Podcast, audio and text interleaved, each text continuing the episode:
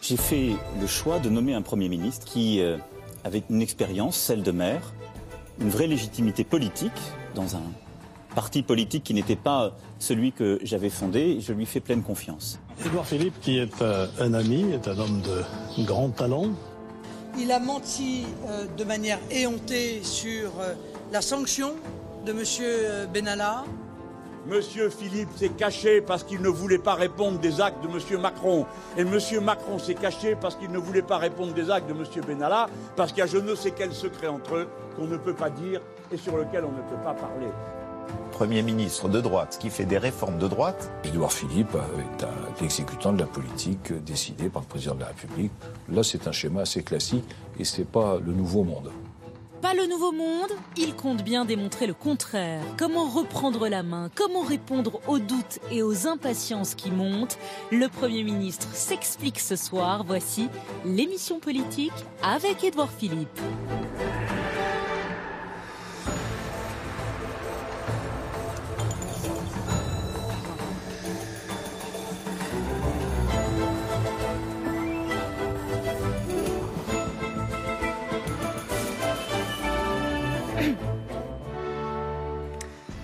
Bonsoir, bonsoir à tous, bonsoir Monsieur le Premier ministre et bienvenue dans l'émission politique. Je suis très heureuse de vous retrouver pour une nouvelle saison. Merci à vous d'avoir choisi France 2 pour votre grande explication de rentrée.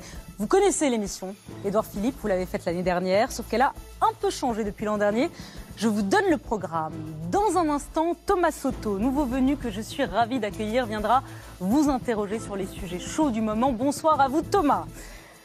Thomas, qui vous a également rendu visite à Matignon il y a quelques jours pour une interview plus personnelle pour mieux connaître vos goûts, vos doutes et vos ambitions.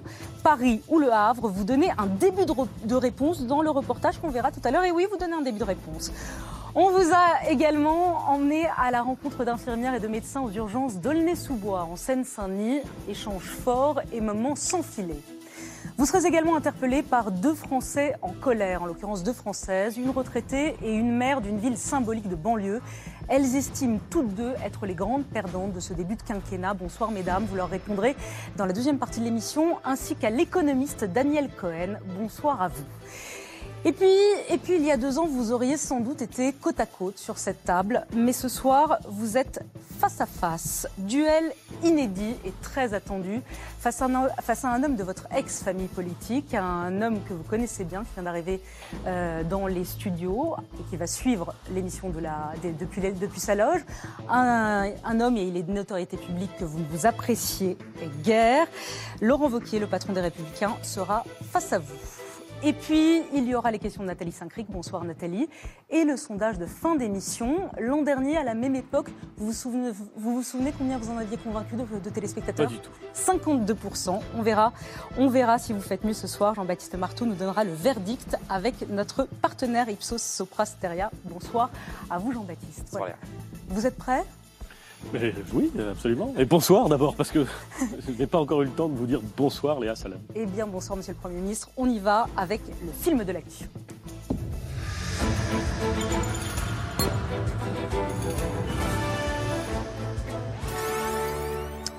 Thomas Soto, bonsoir.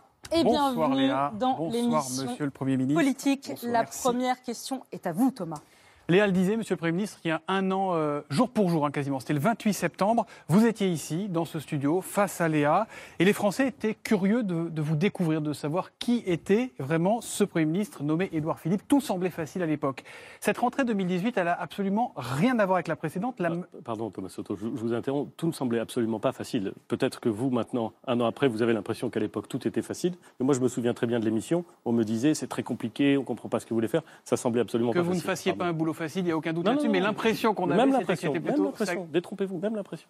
En attendant, euh, aujourd'hui, en cette rentrée 2018, on a l'impression que tout est beaucoup plus difficile. Peut-être que ce n'est qu'une impression. On a l'impression que la machine s'est grippée. D'ailleurs, les Français doutent, on le voit dans, dans les sondages. Qu'est-ce qui s'est passé? Qu'est-ce que vous avez loupé? Je ne crois pas qu'on ait. euh, en tout cas, je ne me place pas dans la perspective d'avoir loupé quelque chose, mais je sais d'expérience euh, et de conviction qu'on peut toujours mieux expliquer, qu'on peut toujours redonner du sens, euh, qu'on peut toujours aussi euh, s'attendre lorsqu'on on- on mène des réformes qui transforment profondément le pays et qui sont parfois difficiles à réaliser, on peut toujours être confronté à une, une première phase d'incrédulité, voire de désapprobation. Elle se traduit en général dans les sondages. Il faut les écouter, pas les sondages, euh, les interrogations. Il faut essayer d'y répondre, mais il faut aussi avancer. Et une des choses à laquelle moi je suis extrêmement attaché, c'est d'expliquer où nous allons et aussi de montrer la détermination complète, qui est la mienne, mais qui est celle de l'ensemble du gouvernement, de l'ensemble de la majorité, à avancer. Eh bien, ça tombe bien, on a deux heures pour que vous expliquiez ce que vous allez faire, ce que vous avez fait, et peut-être lever quelques incompréhensions. On va vous proposer maintenant le film de l'actu qui revient sur les événements marquants de ces dernières semaines. La règle du jeu est la suivante. À tout moment, vous pouvez arrêter le film en levant la main comme ça, en disant non Comme pas, ça. non, non pas je le jure, mais en disant stop. Vous dites stop et vous réagissez. Vous dites ce que vous pensez des images ou des sons qu'on va entendre. C'est parti. Commentaire Guillaume Darret.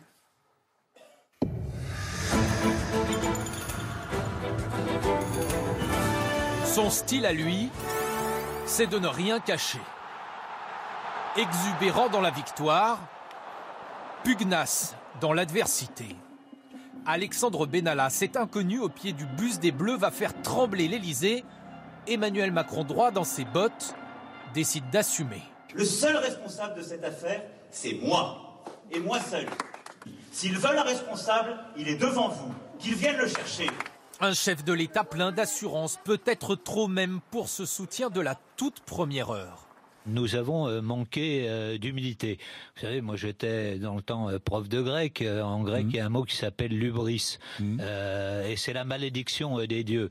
Quand à un moment donné, vous devenez trop sûr de vous, que vous pensez que euh, vous allez tout emporter. Gérard Collomb prend publiquement ses distances C'est vous, qui avez levé arrêtez la là. main, Léa Salah. Non, je vais pas lever la main. Je vous aide. Je vous, je vous montre comment on fait. On lève la main comme ça. On va pas obligé de mettre les ralentis. quand Vous même. arrêtez donc sur Gérard Collomb. Pourquoi? Peut-être. Non, non, pas sur Gérard Collomb, mais sur la première séquence que vous venez de montrer, sur ce que vous appelez, euh, sur ce qui est convenu d'appeler euh, l'affaire Benalla. Euh, moi, j'ai dit assez tôt ce que je pensais de cette affaire. Je l'ai dit à l'occasion, contrairement au petit film qu'on a vu au début de l'émission, je l'ai dit à l'occasion d'une séance à l'Assemblée nationale où j'ai répondu à 10 questions de suite. Puis à cette question ensuite posée au Sénat, donc ça faisait 17 questions dans l'après-midi, puis à l'occasion d'une double motion de censure qui avait été déposée par les groupes parlementaires de l'opposition. J'ai dit ce que je pensais de cette affaire, qui est une affaire euh, déplorable, qui est euh, l'affaire de la dérive d'un individu.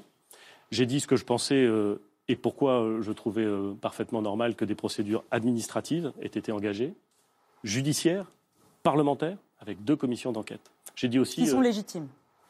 aucun problème avec une commission d'enquête.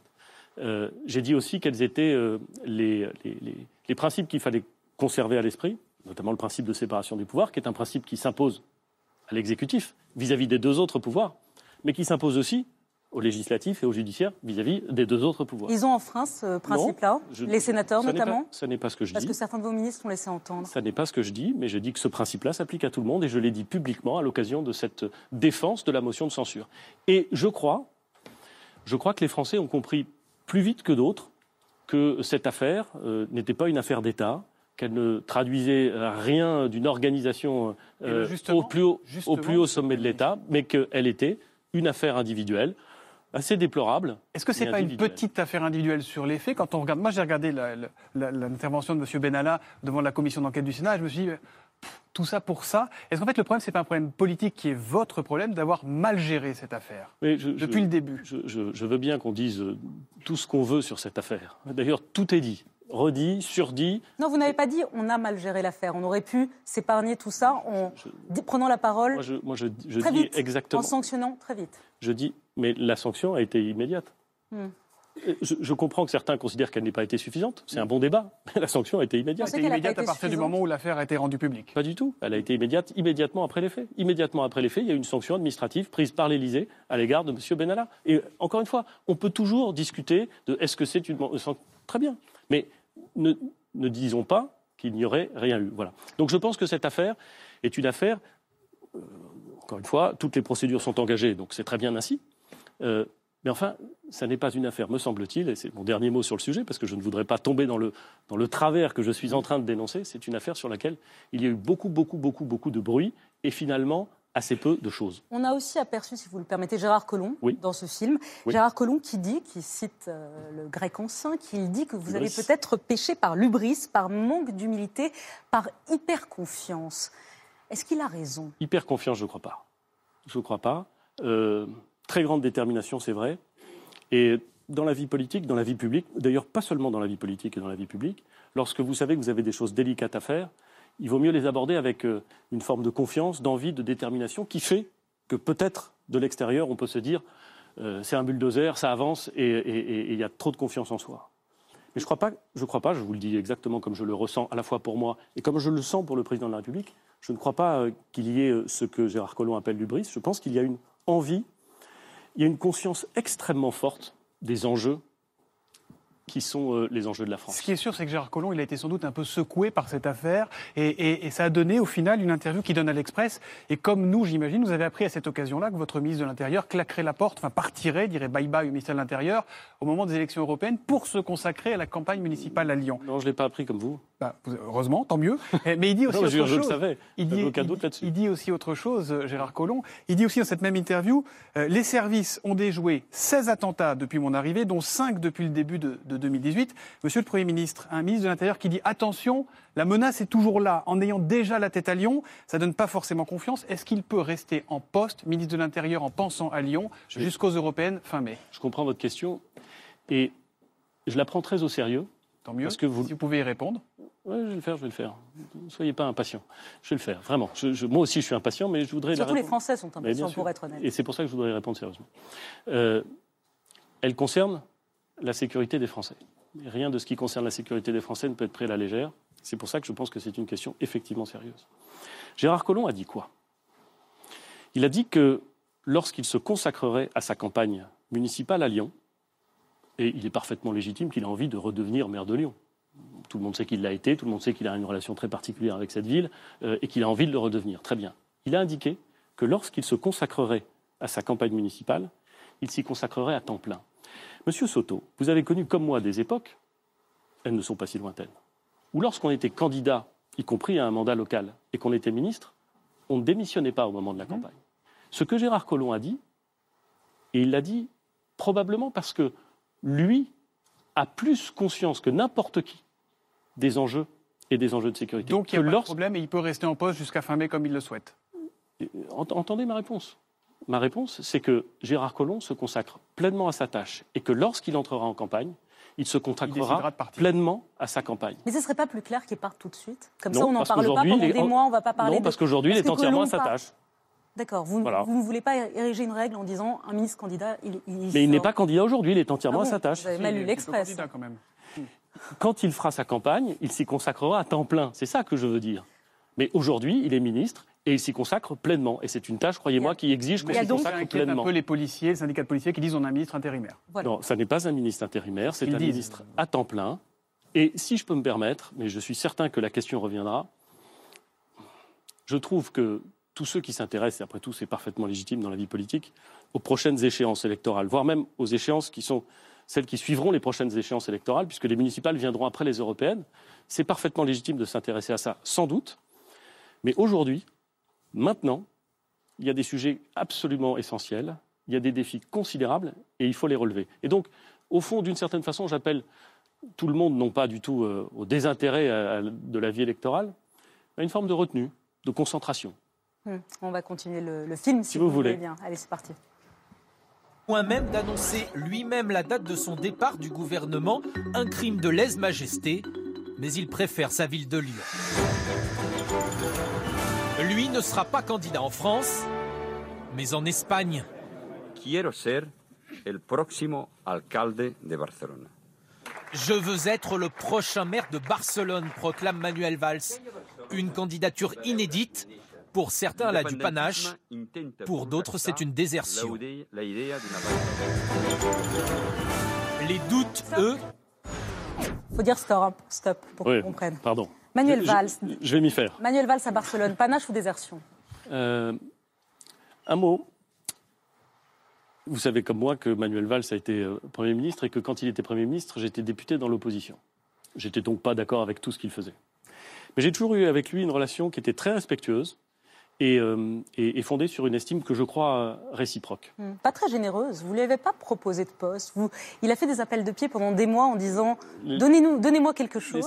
Non, il n'a a pas fait d'appel du pied Oh. du tout. Non, non, il n'a pas fait. Il quand n'a- même. il n'a pas fait d'appel du. Il n'a pas fait d'appel du pied. Il a expliqué qu'il était au service de son pays, qu'il était député euh, et qu'il était au service de son pays. Et puis euh, il se lance dans ce dans ce nouveau défi. Moi, je veux lui souhaiter bonne chance.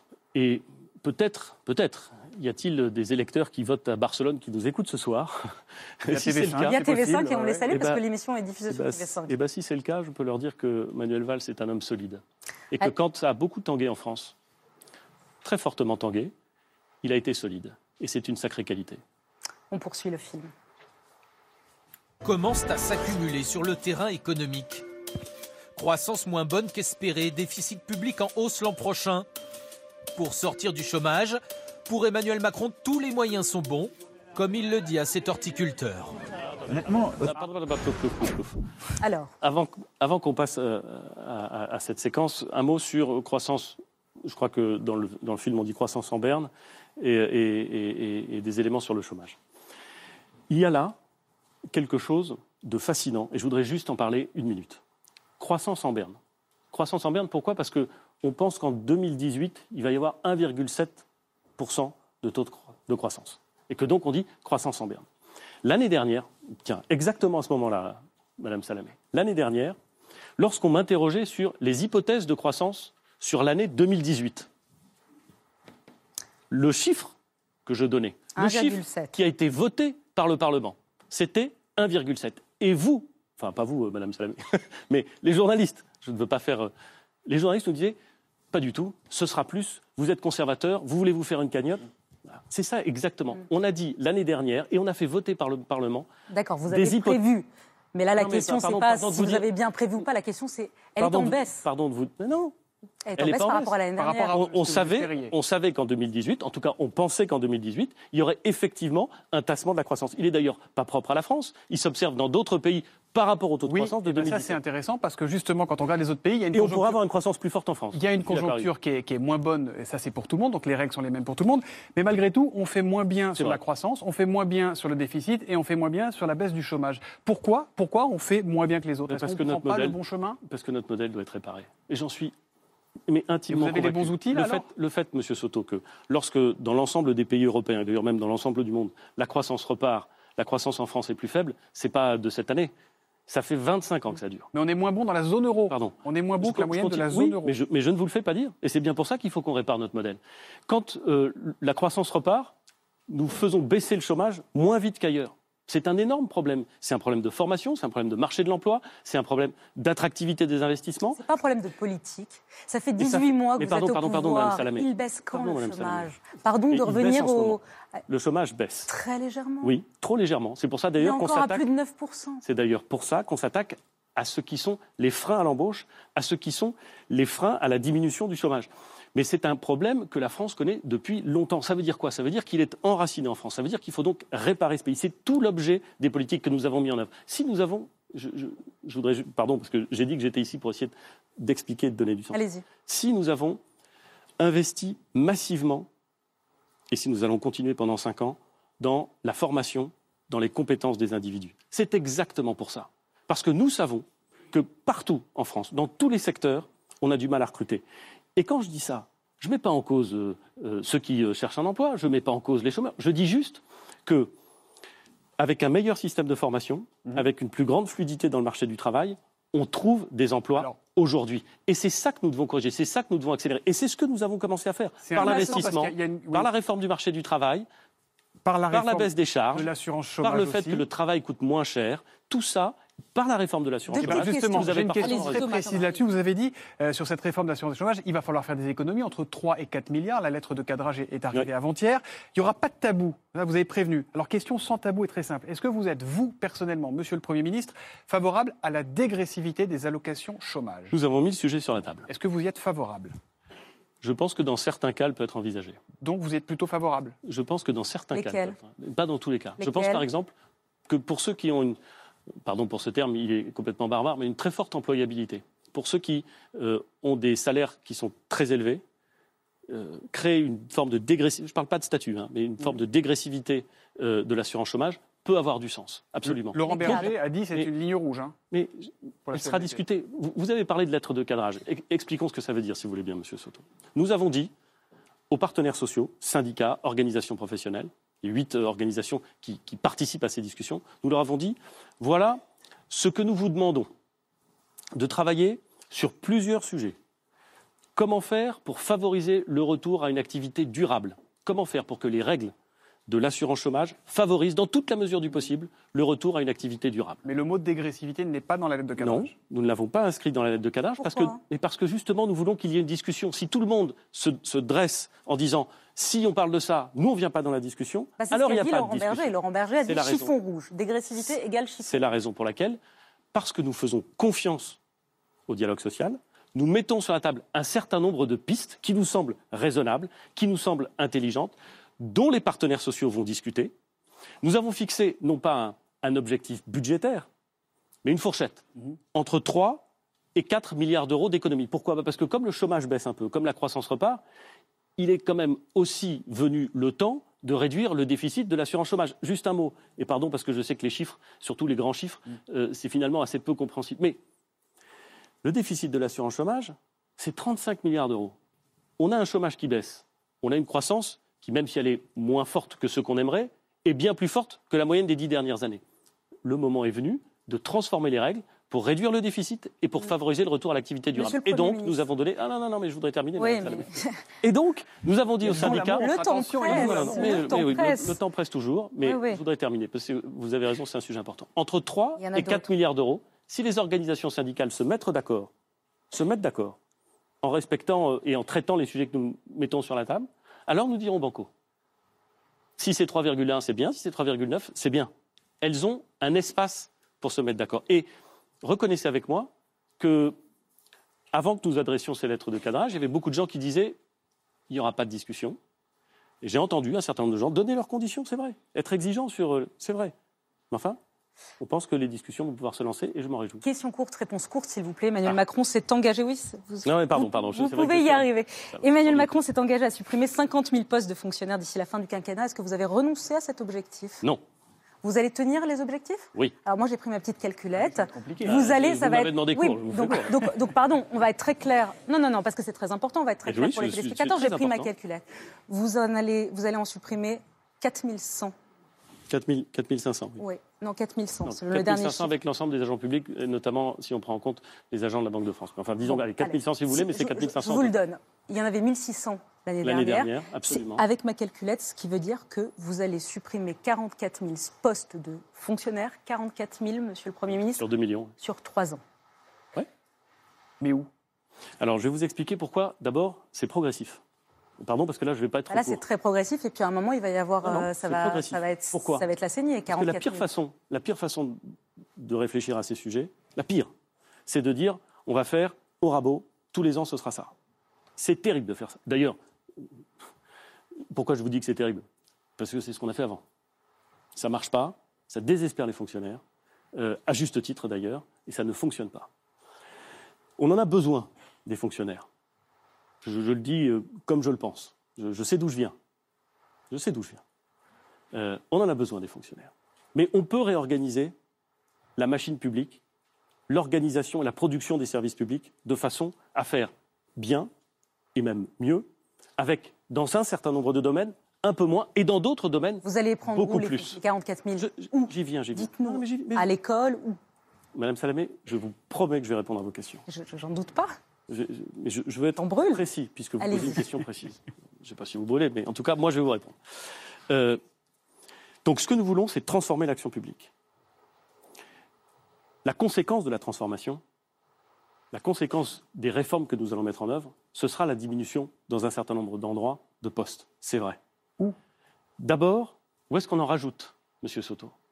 Où est-ce qu'on en rajoute? Vous On en rajoute 40 000 et vous commencez par où? On en rajoute Nous, on Ouais. aimerait savoir où vont être supprimés les Mais je 40 vous 000. dis où est-ce qu'on en rajoute parce que ça intéresse les Français. Dans la sécurité, dans la justice, dans la défense. À ces endroits-là, on rajoute des postes parce qu'on en a besoin. Je suis sûr qu'on aura l'occasion d'en reparler plus tard euh, pendant l'émission. Et on va supprimer et on va supprimer des postes dans les grandes administrations de réseau.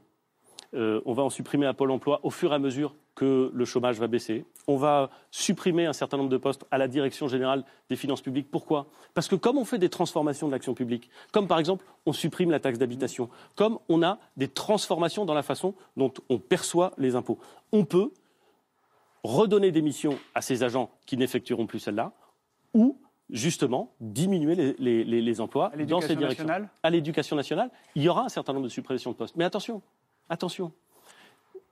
Je, vois bien l'épouvantail euh, euh, qu'on peut agiter en disant on va supprimer des postes à l'éducation nationale. L'éducation nationale, c'est un- million de personnes. C'est considérable. Et c'est indispensable. Je vous disais que je sais d'où je viens. Je suis fils de prof, prof de français. Je suis frère de prof. Je, sais, je sais ce qu'on doit dans la République aux professeurs. Croyez-moi, s'il y en a un qui le sait, c'est moi. Enfin, en tout cas, je, je le ressens comme ça. Mais on a décidé de réorganiser un certain nombre de choses dans l'éducation nationale, de mettre le paquet sur l'école primaire, parce que c'est là qu'il faut mettre le paquet. Donc de transférer des postes. On va augmenter le nombre de postes dans l'école primaire. Et on va réorganiser un peu le collège, beaucoup de lycées, avec la transformation du bac, ce qui va nous donner des marges de manœuvre. On va supprimer, pardon, cette année, 0,2%, 0,2% de l'ensemble des postes dans l'éducation nationale. Ça veut dire 1800 on peut, postes. On peut le faire. 0,2, 1800 postes, c'est pas seulement des postes de professeurs, d'ailleurs. On peut le faire. Et au fur et à mesure où on va le faire, on aura des marges de manœuvre, ce qui nous permettra de maîtriser la dépense publique. C'est important, c'est faisable, il faut le dire clairement. Monsieur le Premier ministre, il y a encore pas mal de thèmes, Oui. de gros thèmes d'actualité à aborder. Donc, si vous le voulez bien, on va poursuivre le film. Le café-restaurant je, je- je traverse la rue, je vous en trouve. Ils, ils veulent simplement des gens qui sont prêts à travailler, avec les contraintes du métier. Ouais, bah, ouais. Moi, moi, je- ça, moi, moi, personnellement, ça me pose pas de problème. La polémique est née de ce. Ah oui, mais- J'ai- J'ai dit oui, oui, en fait, On avait, dire on, avait, on avait peur avec Thomas que vous n'arrêtiez pas du tout. En fait, vous arrêtez toutes les deux secondes. Donc, allez-y, je vous en prie. On va encourager à le faire. euh. Non, mais c'est tant mieux. J'ai pris ça pour une Allez-y. invitation. Allez-y. Euh, je trouve cet euh, cet, euh, exemple de polémique intéressant. Ça crée une polémique. Certains ont dit oh là là, euh, c'est scandaleux de dire à quelqu'un qui cherche un emploi euh, traversez la rue, vous allez en trouver. euh, on n'aurait pas dû s'adresser. On- peut toujours discuter la façon dont, dans un échange, dans une rue, quelqu'un s'adresse à quelqu'un. Euh, moi, je ne trouve absolument pas cet extrait dénigrant ou méprisant pour le jeune homme qui se trouve en face du président de la République. Et c'est pas Ce déconnecté qu'il est. Non, non, pas du tout. C'est pas parce Pas que du tout. pour certains c'est facile de traverser la rue. Vous le disiez tout à l'heure euh, sur les Mais- chômeurs et sur l'éventuelle dégressivité. Pour certains c'est plus facile que pour d'autres de traverser, de trouver un job. Mais bien sûr. Mais évidemment, vous avez raison. Mais là, clairement, on avait quelqu'un qui avait une formation. Une vraie formation. Moi, je ne le connais pas, mais enfin, il dit qu'il a une vraie formation. Qui est jeune. Qui, par définition, est venu à cet endroit à une forme de mobilité qui est simple. La vérité, c'est qu'il y a énormément de métiers en France qui sont dits en tension, sur lesquels on a besoin de recruter. Et qu'est-ce qu'a dit le président de la République? Il a dit que si ce jeune homme voulait retrouver de l'activité, il y en avait. Alors après, on peut toujours s'interroger sur la formule. Il faut traverser. Il y en avait. Il fallait aller le chercher. Et la vérité. Elle était ce malheureuse, cette lu, formule. Et la vérité. Elle de était ce malheureuse Attendez, Non, juste parce que vous dites on peut ce toujours Non, je ne crois, s'interroger. pas- je crois pas du tout qu'elle soit malheureuse. D'accord. Je ne crois pas du tout qu'elle soit malheureuse. Je ne crois pas du tout au bal des hypocrites qui vous expliquent que c'est c'est pas du tout malheureux. Et, euh, et, et la vérité, c'est que je crois avoir compris que un, effectivement, en face de la rue, il y avait, il y avait du boulot. Que deux, il a eu énormément d'offres d'emploi. Et que trois, il a retrouvé un, un emploi. Derrière l'épiphénomène, regardons le fait qui est essentiel. Il y a aujourd'hui un nombre considérable d'entreprises qui veulent embaucher et qui ne trouvent pas, qui ne trouvent pas. Ça veut dire que le marché du travail ne fonctionne pas bien. Et ça, ça veut dire qu'on doit le corriger. Allez, le film, on poursuit. Le rapport de l'Institut Montaigne. Il préconise notamment la création d'une taxe halal, mais aussi le renforcement de l'enseignement de l'arabe à l'école pour lutter contre les dérives islamistes. Il faut donner du prestige à ces langues. Et c'est particulièrement vrai pour l'arabe, qui est une très grande langue littéraire et, pour les, et qui doit être appris pas seulement par euh, les personnes qui sont euh, d'origine euh, maghrébine ou d'origine Oui. de pays de langue arabe. Je suis très surpris qu'on veuille, que le ministre, M. Blanquer, veuille généraliser les cours d'arabe. J'aimerais qu'on généralise les cours de français. Sujet inflammable par excellence, jamais en effet le ministre n'a évoqué une quelconque généralisation ou obligation. Stop, stop, stop, stop, stop. Allez, allez. La polémique, nulle. Mais nulle. L'exemple type d'un truc qui, à mon avis, doit rendre dingue les Français. C'est, je dis pas que le sujet est, sans intérêt, hein. mais alors la polémique est nulle. Jamais le, mi- jamais le ministre n'a dit, n'a même pensé, enfin quand même, qu'il fallait rendre l'enseignement de l'arabe Ce obligatoire. que vient de dire à l'instant Mais je Guillaume sais Daré bien, dans son mais sujet. je sais bien. Non, mais je vais dans le sens du film. Jamais il n'a dit ça. Et pourtant, vous avez un certain nombre de personnalités politiques. Est-ce que c'était pour surfer sur un, un mouvement simple? On dit, oh là là, il n'en est pas question. Le sujet est sérieux. Comment est-ce qu'on fait en France, aujourd'hui, en 2018, pour apprendre l'arabe? Est-ce que vous préférez l'apprendre à l'éducation nationale, à l'école, ou est-ce que vous préférez qu'il soit appris par ceux qui ont envie d'apprendre l'arabe dans des euh, organisations communautaires ou communautaristes? Mais moi, j'ai fait mon choix. J'ai fait le choix de l'école. Évidemment, il faut revaloriser, il faut revaloriser l'enseignement de l'arabe, lui redonner du Oui. panache, du prestige, comme a dit, euh, Il comme faut- a dit Jean-Michel. Il faut faire en sorte qu'une famille qui veut que euh, son enfant puisse apprendre dans de bonnes conditions l'arabe puisse trouver à l'école, dans l'éducation nationale, une offre sérieuse, efficace. Je pense que c'est, un- mais c'est un vrai sujet. En revanche, la, la- en revanche, la polémique qui est née à partir de ça, On verra. On verra si Laurent Wauquiez vous en parle. On verra, on verra. on verra. Pour l'instant, c'est le film. On poursuit. L'image, c'est sept gifles données par ce conducteur de bus à sept adolescents qui leur est insulté. Une vidéo amateur devenue l'une des plus partagées. Le chauffeur doit-il être sanctionné? Il est soutenu par ses collègues et par une pétition signée par plusieurs dizaines de milliers de personnes. Ah, mais je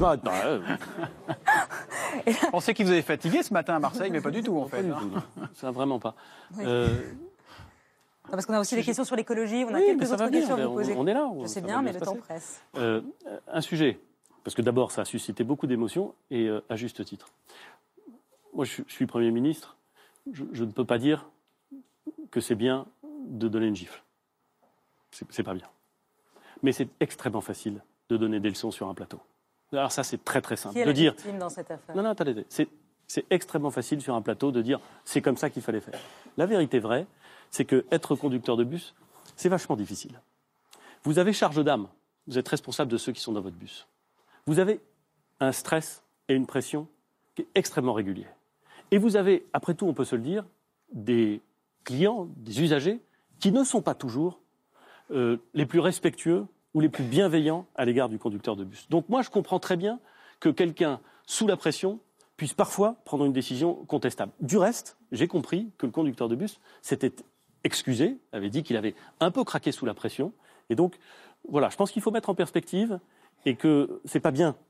On peut pas. Mais on peut mettre en perspective et je crois comprendre. La suite. Ce sera le débat des prochains mois.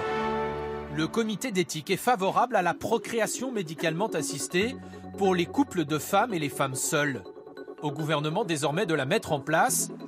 Les évêques, eux, s'inquiètent de la disparition de toute référence paternelle. Les opposants sont bien décidés à se battre. Et puis... Ça va... Là, vous vous arrêtez, je vous encourage à vous arrêter bien, parce qu'effectivement, non, mais c'est le Mais sujet qui va, beau- nous, qui va occuper euh, dans les prochains. Et si je peux me permettre, pour ceux qui se souviennent de l'émission de l'année Oui. dernière, vous étiez là et vous aviez expliqué vos doutes philosophiques, votre évolution sur la question de l'extension de la PMA Absolument. à toutes les femmes. Vous, aviez, vous étiez contre, vous avez dit que vous étiez en train d'évoluer. Alors est-ce que maintenant vous êtes prêt, Monsieur le Premier ministre, à euh, mettre en place la promesse d'Emmanuel Macron et à étendre la que- PMA à toutes les femmes? Ce que je pense est, est- est sans doute très très intéressant, je vais vous le dire, mais je ne crois pas que ce soit et de très loin le plus intéressant. Euh, on va se poser ces questions, on va avoir un débat parlementaire sur euh, la bioéthique. On ne va pas l'avoir parce qu'on choisit de l'avoir, on va l'avoir parce qu'on doit l'avoir. C'est la spécificité, même j'ai assez envie de dire l'honneur de la France, qu'à intervalles réguliers, qui sont prévus par la loi, on se pose ces questions pour essayer de faire en sorte que la loi évolue, non pas au rythme de la société et au rythme des, transformations technologiques et, de la recherche scientifique, mais enfin qu'elle évolue à un rythme à peu près comparable. Donc ça va être une question qui va être posée l'année dernière. Le président de la République a pris un engagement, celui de dire que lui était favorable à la PMA pour euh, les femmes célibataires et pour les femmes en couple.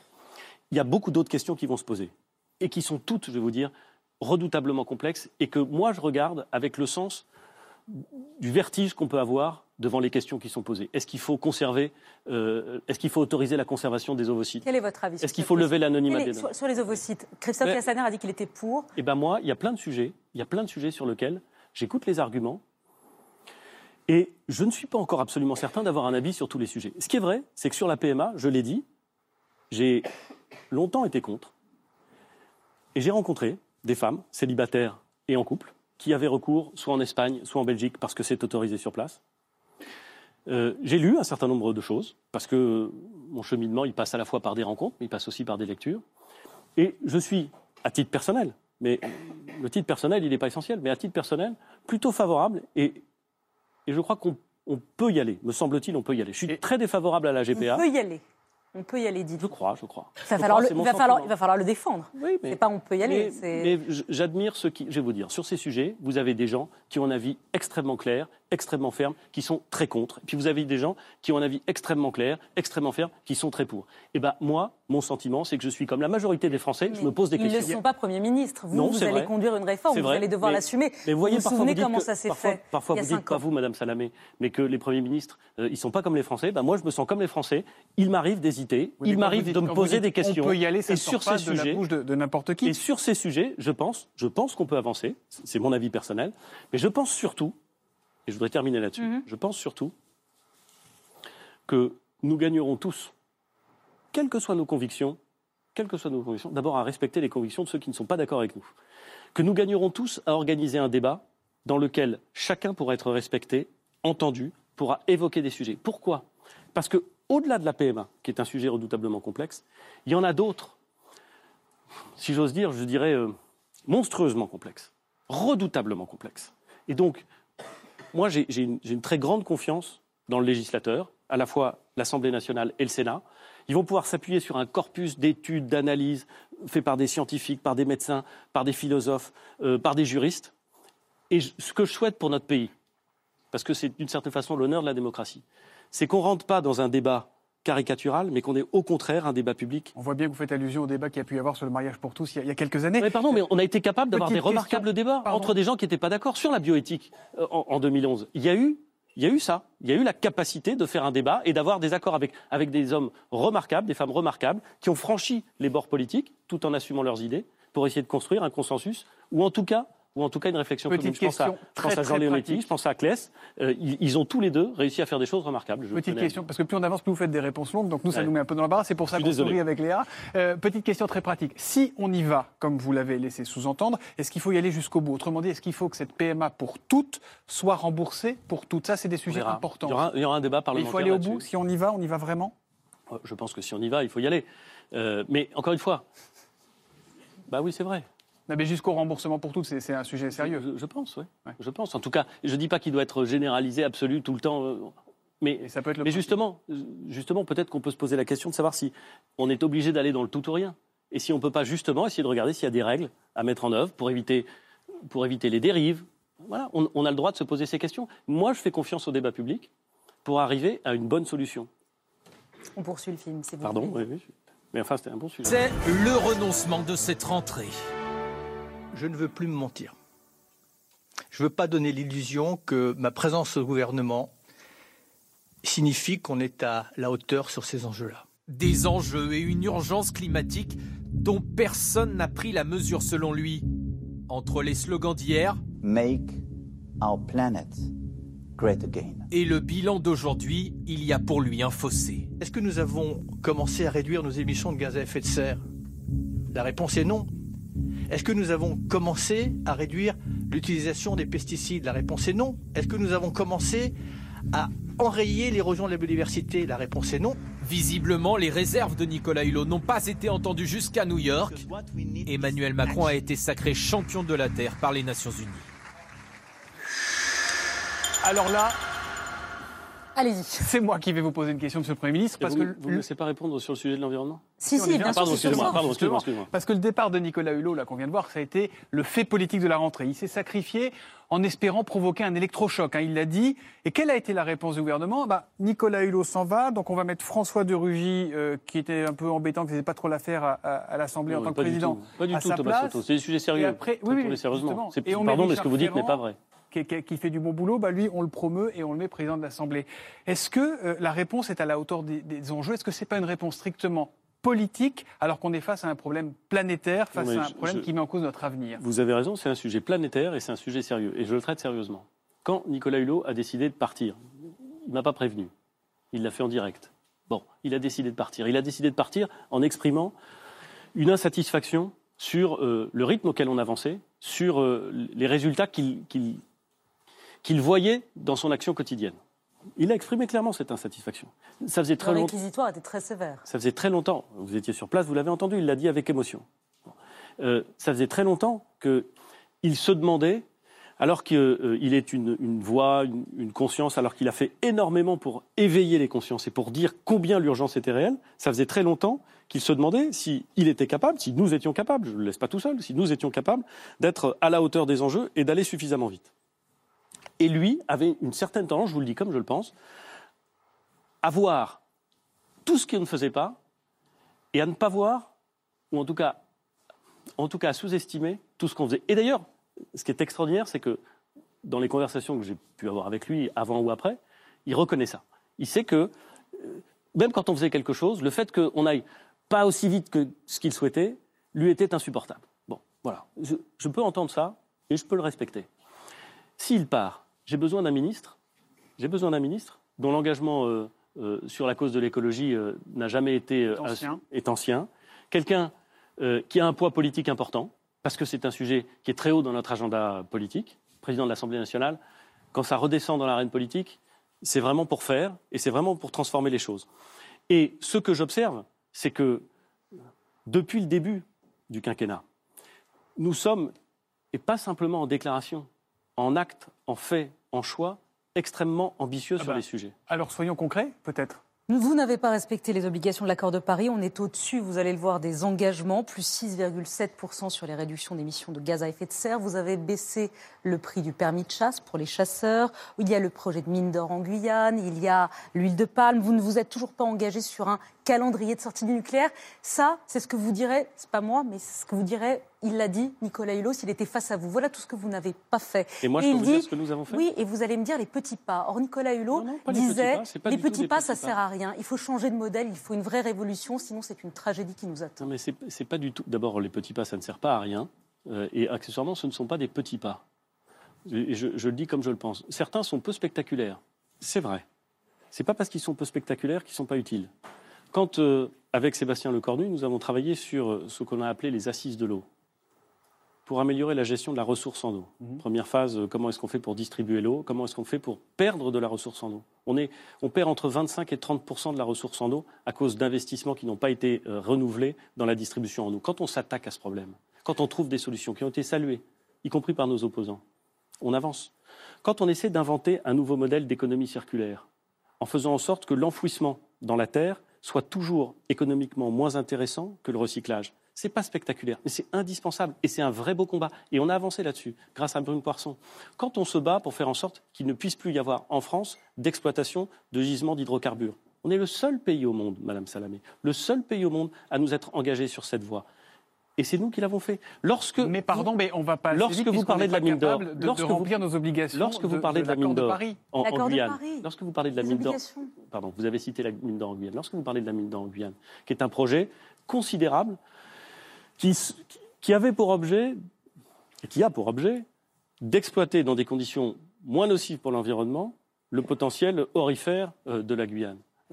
Regardez bien ce que nous faisons. Nous voulons être extrêmement exigeants avec ceux qui sont derrière ce projet. Extrêmement exigeants. Parce que là aussi, la façon dont il a été pensé avant nous ne nous convainc pas euh, complètement. Alors sur les émissions de gaz à effet de serre. Les émissions de gaz à effet de serre, On c'est revoit peut-être les chiffres qui vont apparaître sur l'écran. On va voir sur l'année dernière ce qu'on a fait, ce que la France a fait. les émissions de gaz à effet de serre, Madame Salamé, c'est plusieurs choses. C'est la production d'énergie. C'est la production d'énergie. En France, elle est en fait assez peu concernée. Pour une raison simple, c'est que Non, regardez, vous avez les chiffres. C'est surtout le bâtiment. C'est Voilà. ce que j'allais vous dire. Mais la production d'énergie, c'est quand même. L'image que vous aviez, c'était des cheminées et c'était de la production d'énergie. Oui, mais là, on a le détail. Le transport, le transport, le bâtiment, l'agriculture. Le transport. Je suis sûr qu'on y viendra tout à l'heure dans le débat. Moi, j'ai une question on a très précise assumé, très concrète sur le transport. On a, Ouais. on a assumé euh, quelque chose qui est très impopulaire. Tout le monde considère qu'on doit changer de modèle. Tout le monde considère que c'est une bonne chose d'avoir une trajectoire carbone. Je vous rappelle que les candidats à l'élection présidentielle, euh, autres qu'Emmanuel Macron, ils avaient tous dans leur pro- programme une trajectoire carbone. Ils avaient tous une trajectoire. Pourquoi?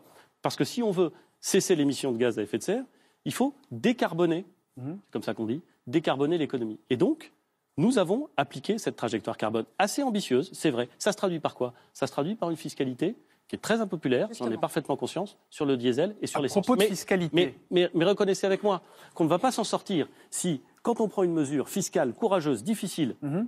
qui a un impact sur la vie quotidienne des gens, un vrai impact, je, je le- je le- je le comprends parfaitement. On nous dit ah oui mais là vous, vous avez un impact sur la vie des gens, c'est pas bien, et en même temps vous bougez pas assez sur le sujet. À propos de fiscalité, on doit être cohérent. Très et nous, on concrète, essaie d'être cohérent. et, et je voudrais une réponse courte parce que ça, ça appelle une réponse courte et précise. Euh, l'écotaxe, non pas l'écotaxe, mais la vignette pour taxer les poids lourds, euh, un peu sur le modèle de ce que devait être l'écotaxe. Est-ce que vous allez le faire, oui ou non? Pas sur le modèle de l'écotaxe. D'accord, mais est-ce qu'il y aura une vignette? L'écotaxe, c'était les portiques qu'on a tous connus. Est-ce qu'il y aura une vignette pour les poids Ah, lourds on les a- étrangers qui on les- traversent la France? Monsieur Soto, on les a pas connus. Ils ont été installés, ça On les coûtait a très cher, et ensuite, et, et le gouvernement, euh, euh, sous on quinquennat précédent, euh, a décidé non, finalement, on le fait pas, et on continue à payer la facture. Pardon, mais euh, j'aime beaucoup quand on nous fait des leçons sur euh, vous faites pas. euh, je, je parle pas de vous, hein, je parle d'un certain nombre de On gens n'est qui pas étaient. au- responsable de Mais l'écotaxe non, bien sûr mais, mais de gens qui étaient aux manettes avant, qui nous font des leçons là-dessus. Ouais, L'écotaxe, ça servait quand même à financer des infrastructures de transport non carbonées. Ça servait à financer des, des, des- des infrastructures ferroviaires. que la et ça a été abordé en pleine route et ça coûte très cher. Donc, ce que nous, ce à quoi nous réfléchissons avec la ministre des Transports, Elisabeth Borne, c'est un système qui permet de dégager des ressources pour entretenir le réseau routier. Entretenir le réseau routier. Il y, a, il y a un enjeu considérable. Il a été mal entretenu pendant très longtemps. Et donc, on doit l'entretenir et essayer d'accélérer la décarbonation euh, de l'économie. Pour ça, on est en train de discuter et de réfléchir, c'est pas décidé, à quelque chose qui ne serait pas l'écotaxe, c'est un autre modèle, qui s'inscrit plutôt dans un modèle qui est euh, promu par l'Union européenne, puisque vous savez qu'il y a des, Des systèmes règles. de vignettes qui sont euh, envisagés, qui mettrait à contribution les poids lourds étrangers. Uniquement qui- étrangers qui mettrait à contribution les poids lourds étrangers qui traversent la France. Croyez-moi, quand vous habitez en Alsace et que vous êtes sur le corridor alsacien, ou quand vous habitez euh, en, en- en Nouvelle-Aquitaine et que vous êtes sur le corridor qui remonte de l'Espagne, vous, vous voyez ce que ça veut dire, les, les poids lourds étrangers. Et donc l'idée, c'est de mobiliser des ressources pour entretenir le réseau routier, c'est vrai, aussi pour décarboner l'économie. Monsieur le Premier ministre, le temps presse. J'ai une petite question très courte d'information. On vient de l'apprendre. Le magazine Capital affirme qu'Areva serait sous le coup d'une gigantesque amende que lui infligerait la justice américaine pour une affaire de corruption qui daterait de 2010. Je rappelle que vous avez travaillé à Areva entre euh, 2007 et 2010. Le magazine affirme que les autorités françaises ont été informées début juillet. Est-ce que c'est vrai? Et est-ce qu'on parle bien d'une amende éventuelle de 24 milliards d'euros que devrait payer Areva aux États-Unis? J'ai vu euh, cette information et l'interprétation qui en avait été faite par certains pour se dire que je n'ai aucune information sur le sujet. Vous n'avez pas été averti? Non. Non, pas du tout. Bah, je vous le dis. euh, je, vous le Voilà. dis. je n'ai aucune information sur le sujet. Et, et, et- et toutes les interprétations fantaisistes sur euh, euh, le rôle de tel ou tel dans cette euh, me semblent extravagantes. Je vous le dis comme Thomas, ça. une dernière question. Monsieur le Premier ministre, ça fait 500 jours, hein, je crois, aujourd'hui même, aujourd'hui ou demain, que, on- vous êtes ça, oui. à Matignon. Voilà. Je les compte pas. Cet été, vous avez, vos- vous avez reçu vos ministres un par un pour un, pour un entretien d'évaluation. C'est la culture du résultat qui est, qui est chère à Emmanuel Macron, qui vous est chère également. Alors, c'est la raison pour laquelle j'ai envie que vous vous auto-évaluiez à présent. Quelle appréciation et même quelle note de 0 à 20 vous mettez à l'issue de ces 15 premiers mois à Matignon? Non, D'abord, je vais vous dire, pardon, parce que vous partez de, de l'exercice de discussion que j'ai eu avec chacun des ministres. Ce n'était pas du tout euh, une évaluation en mettant une note.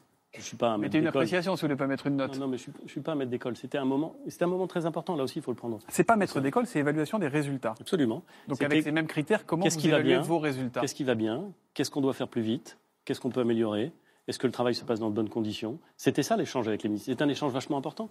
Parce que euh, dans une équipe, vous avez besoin d'avoir un échange avec quelqu'un qui a la vision euh, globale, c'est le rôle du Premier ministre, qui fait des arbitrages, et ceux qui s'engagent euh, dans leur thématique à fond pour faire en sorte de faire avancer le pays. Un Donc, petit 10 ce, petit 12 ce, moment, ce moment était là. Je- J'ai aucune. euh, vous savez, ceux qui, ceux qui apprécieront, c'est les Français. Les Français, ils l'apprécieront. Ils vont voir les résultats, ils apprécieront, et un quinquennat, ça dure cinq ans. Voilà. Et donc, moi, mon objectif, c'est de faire en sorte qu'au terme du quinquennat, les engagements du président aient été tenus, les résultats aient été obtenus, et que les Français puissent, parce que c'est la démocratie, se faire un avis et dire ce qu'ils en pensent. Merci Thomas. Merci Léa, merci, Monsieur le Premier ministre. Pour votre première. Je précise qu'on vous retrouve dans quelques minutes pour un reportage euh, que vous avez tourné la semaine dernière, vendredi dernier, aux Aurores. Vous êtes allé embêter le Premier ministre euh, chez lui, dans son bureau. Enfin, c'est pas chez lui d'ailleurs, dans son bureau. Je crois que vous avez touché à tous les objets et surtout vous lui avez posé des questions plus personnelles sur lui, sur ses ambitions et sur sa relation avec Emmanuel Macron. On le verra un peu plus tard. Et puis, Édouard Philippe, je vous rappelle au cas où vous l'aviez oublié, que vous allez affronter Laurent Wauquiez dans quelques minutes également, le président des Républicains, dans un duel très attendu. Mais avant, Emmanuel Macron a présenté il y a dix jours le plan hôpital. Les services sont saturés, les personnels hospitaliers épuisés. On vous a emmené en immersion aux urgences de l'hôpital Robert Ballanger d'Aulnay-sous-Bois, à la rencontre d'infirmières, d'aides-soignants et de médecins. Voici le reportage de Guillaume Daret, Jean-Baptiste Jacquet, Vincent Massot, Benjamin Haïm et Erwan Ilion. Bonjour Monsieur le Premier ministre, merci d'être avec nous. Je vous propose d'aller à la rencontre du personnel du service des urgences de l'hôpital d'Aulnay-sous-Bois en Seine-Saint-Denis. Ils ont beaucoup de choses à vous dire.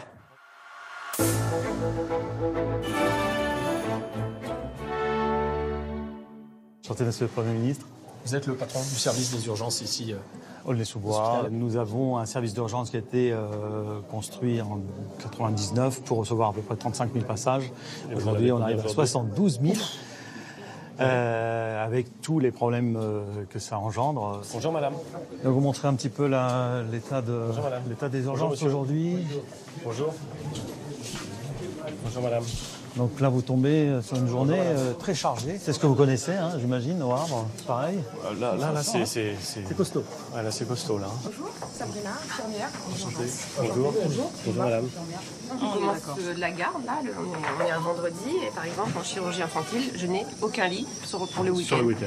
Voilà, Donc donc, tout- euh, les- la chirurgie infantile, c'est toute la traumatologie de tout le bassin du Mais là, vous pouvez 93, avoir- les appendicites, et, tout, et j'ai zéro lit. Et en permanence, on nous met des coupes budgétaires et on nous dit qu'il faut fermer des lits et qui voilà. Mais c'est pour ça qu'on arrive à des situations aussi catastrophiques. On est asphyxié.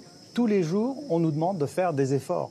Le plan de santé du gouvernement, qu'est-ce que vous en pensez? Ce qui nous inquiète un peu, c'est les, les- les- les- les annonces euh, avec beaucoup de bonnes intentions. Je- je- Bien sûr qu'on est d'accord avec beaucoup de choses qui ont été dites euh, mardi dernier, mais il faut, il faut aussi un minimum de concret. Qu'est-ce qu'on fait maintenant? Ben, on fait des choses fait concrètes maintenant maintenant. On met Parce que- plus d'argent dans le, disposi- dans le dispositif. Oui, oui. Mais, non, les, les réponses, on les aura a- dans 2020, a plein de 2022. fois- C'est dit, vous le savez. Moi, je, je- Et en attendant, je suis pas on magicien. pleure. Vous non plus d'ailleurs. Moi non, non plus. Et vous le savez. Mais oui, Et vous racontez sûr, pas de crack à vos patients. Et bien ben moi, je sûr, vous raconte pas de crack. Bien sûr. Je suis sûr que les directions qu'on prend, c'est les bonnes. Je suis sûr aussi qu'il y a des effets rapides qui se verront. Mais je suis certain, absolument certain, que ça ne va pas tout produire tout de suite. faut quand même pas admettre de plus avoir de draps, de plus avoir de bandelettes urinaires, de, de plus avoir de, de chaises, de plus avoir de C'est pour ça brancards, qu'on dessert la de contrainte gants, financière. de gants de toilette, de pistolets, J'entends ça. J'entends ça. C'est pour ça que je vous dis qu'on a décidé l'année prochaine de desserrer cette contrainte financière. On l'a- on l'a- On n'a pas décidé. Non, mais 400 millions en plus. Il n'y a pas que 400 Non, mais millions. supplémentaire. 400 millions en plus. Donc on dessert la contrainte financière parce que parce qu'on- parce qu'il y a nécessité. On se dit, il y a un moment où de toute façon, euh, l'hiver arrive, les bronchiolites arrivent pour la pédiatrie. Ah oui, euh, bien, ouais. euh, voilà, et là, euh, voilà, il suffit que, il suffit qu'il y ait un collègue qui, qui, qui se casse la jambe ou qui tombe malade. C'est, on se dit, bah, ça ça y est, c'est, fini. C'est, là, encore un ou deux départs et, et on peut plus fonctionner. Plusieurs d'entre vous m'ont dit on n'a pas fait ce métier pour ça. Qu'est-ce que, euh, qu'est-ce que vous ressentez? Bah, notre métier, c'est-à-dire euh, être, euh, C'est- à- c'est prendre soin des gens. Voilà. Et on a l'impression de plus pouvoir prendre soin C'est des ça. gens correctement. À ce point-là Ah oui, on est oui, plus ah oui, humain. On est plus humain. Une, une mamie de 80 ans qui a passé 48 heures dans les couloirs, c'est. Et qui demande, pas- demande un bassin, mais qu'on n'est pas amené à lui rapporter euh, Tout de suite, parce qu'on est occupé. Mais cette dame-là, elle n'est pas en capacité de se retenir. Elle va suriner dessus. C'est de la maltraitance. Vous manquez concrètement de matériel, de choses Matériel, matériel, humain, de moyens matériel. humains. Ce que je disais tout à l'heure. De C'est la raison pour laquelle on essaie de desserrer la contrainte. Voilà. On essaie justement de mettre sûr, plus on a de des moyens. qui ne sont pas adaptés. Une infirmière qui, qui débute aux urgences, elle gagne combien 1593 euros Net. net. Sans week-end. 593. Mais vous l'entendez, ça, c'est quelque chose qui revient fréquemment. évidemment, évidemment La reconnaissance, elle, est, elle passe pas que par les mots, Eh ben, elle passe aussi par l'aspect financier. Mais j'ai pas dit qu'elle passait par les mots. À partir de 2019, toutes les heures supplémentaires qui seront effectuées seront en fait mieux payées qu'elles ne le sont aujourd'hui, puisque on fera sauter les cotisations salariales D'accord. sur, sur- qui sont versés à ceux qui font les heures supplémentaires. Vous, jeune médecin, vous disiez sur les déserts médicaux, Ouais. on ne fait pas ce qu'il faut. Pourquoi est-ce qu'on veut absolument qu'on aille dans les déserts médicaux alors Parce que qu'on nous, on besoin de vend médecins. des hôpitaux qui justement vont avoir plus de moyens, donc vont mieux nous former, donc on a forcément envie d'aller dans ces C'est grands vrai, hôpitaux. mais voyez bien, vous voyez bien aller- qu'au global, quand vous habitez euh, à 60 km d'une ville et qu'il n'y a juste plus aucun médecin, bah, vous vous dites, mais quoi, attendez, moi je paye mes impôts. Mais alors, Euh, pourquoi je- c'est je- la- pourquoi est-ce que j'ai pas de médecin quoi Mais c'est pas la faute des médecins. Est-ce que je vous ai dit ça Non, non. Surtout pas. Je sais bien. je sais Non, non, mais surtout pas. Je, je- je dis juste que c'est un vrai sujet. Et ce sujet-là, il faut le régler. Merci, docteur. Au revoir. Merci. Au revoir, docteur. Guillaume Darret, vous avez accompagné Édouard Philippe à l'hôpital d'Aulnay-sous-Bois. Qu'est-ce que vous avez retenu? Qu'est-ce qui vous a marqué dans ce moment? Bonsoir, monsieur le Premier ministre. J'ai passé un peu plus d'une heure avec vous dans ces urgences. Des images marquantes. hein. On est arrivé, il y avait des dizaines de patients sur des brancards dans le couloir pour ceux qui avaient la chance d'avoir des brancards. Moi, ce que j'ai ressenti dans l'échange que vous avez eu avec le personnel médical, c'est que les réponses comptables, vous les avez. Votre plan hôpital, ils ont même envie d'y croire. Mais en revanche, quand on les entend décrire la misère de leur situation du quotidien, là, vous n'aviez pas de réponse. Je vous ai senti presque démuni face à ces préoccupations qui sont décrites en des mots extrêmement crus, parfois, on les a entendus. D'abord, c'est vrai que la séquence a duré euh, un peu plus d'une heure, une, une heure et demie, et que les, les femmes et les hommes qu'on a rencontrés, enfin, je pense que vous avez eu le même, sentiment, le même sentiment que moi, ils sont extraordinaires. Ils n'en peuvent plus. Oui, oui. Ils sont, ils sont à la fois amoureux de leur métier et presque traumatisés de ne pas le faire comme ils aimeraient pouvoir le faire. Moi, c'est ça que j'ai ressenti d'abord. Certains démissionnent, ils nous l'ont dit. Certains, oui, je sais, mais c'est- ça que j'ai ressenti d'abord. Deuxième chose que j'ai ressenti, c'est que, en effet, comme vous l'avez dit, je suis heureux que vous le disiez, ce les pistes qu'on dessine, notamment dans le plan euh, transformation du système de santé, quand on explique ce qu'on veut faire, ça rencontre plutôt l'adhésion, vraiment, des professionnels qui se disent oui, c'est plutôt comme ça qu'il faut y aller. Et la troisième chose que j'ai ressentie, c'est une immense impatience. Mais cette impatience devant une situation qui est, à certains égards, dramatique, elle vient pas du fait que. euh, enfin, je veux dire, elle vient de loin. Mais c'est demain matin qu'elles ont besoin de Elle- brancards, Oui, d'urinoirs, de choses comme ça. C'est ce qu'elles nous ont dit. et j'ai dit, j'ai dit à un médecin qui m'interrogeait euh, sur le sujet, qui est euh, spécialisé en, en- en pédiatrie. Je lui ai dit, vous êtes médecin. Vous savez que quand quelqu'un en face de vous est malade, vous lui promettez pas que demain matin ça va aller mieux. Vous lui dites, j'ai compris, on va mettre en œuvre un certain nombre de mesures et ça va aller mieux. Et donc moi, je ne peux pas promettre que demain matin, tout le système hospitalier français va avoir plus aucun problème. C'est Parce une que forme si- d'impuissance? Mais bien sûr que non, c'est une forme de réalisme. Si je vous imaginez, Monsieur Daré, imaginez, Madame Salamé, que autour de cette table, je vous dise, et demain matin, tout va bien.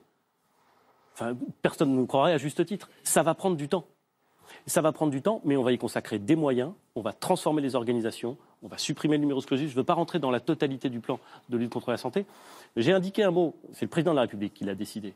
Dans cet effort de compression des dépenses publiques que nous avons, nous avons, pardon pour ce terme, il est horriblement. euh, nous avons desserré la contrainte. Ça veut dire quoi? Ça veut dire que nous avons dit que nous devions consacrer plus de moyens que ce qui était prévu et beaucoup plus de moyens que ce qui était pratiqué avant pour l'investissement dans l'hôpital notamment. Nous en sommes conscients. Nous allons le faire. C'est dans le budget 2019. Merci Guillaume. On en vient à présent au grand débat, Monsieur le Premier ministre. Vous avez présenté votre budget donc cette semaine. Il y a ceux qui y gagnent, les actifs, les entreprises, les plus riches qui vont plus payer l'ISF, et puis ceux qui se sentent floués, mal aimés, lésés, les perdants de la Macronie. En l'occurrence, ce soir, on a choisi des perdantes. C'est le thème du grand débat.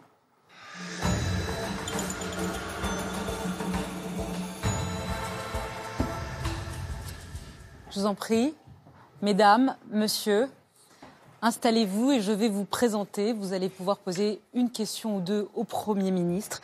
D'abord, Ghislaine Noireau, bonsoir à vous. Bonsoir. Vous avez 70 ans, vous vivez à la Trimouille dans la Vienne. Vous avez été secrétaire dans la métallurgie et à la grande distribution. Ça fait 10 ans maintenant que vous êtes à la retraite.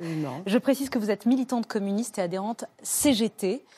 En un mot, juste en un mot, devant le Premier ministre, quel est votre état d'esprit ce soir? Stupéfaction et colère.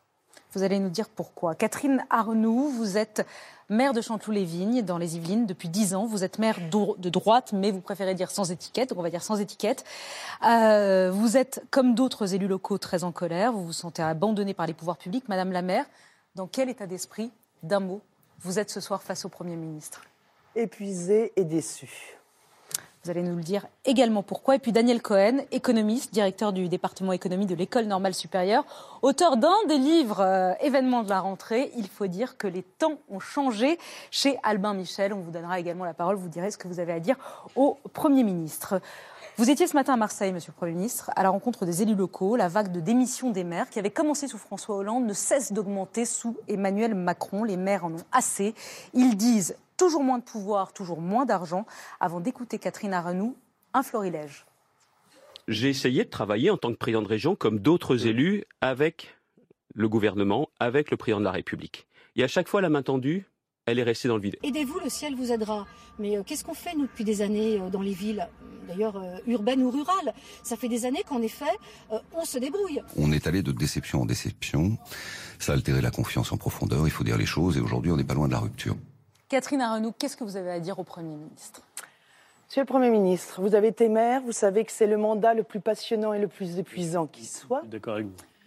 Quand on a une ville comme la mienne, qui a 40% d'habitants qui ont moins de 25 ans, dont 30% des habitants de la du quartier en difficulté vit en dessous du seuil de pauvreté, on a tous les jours, au quotidien, à essayer d'améliorer autant que faire se peut le quotidien de ses habitants.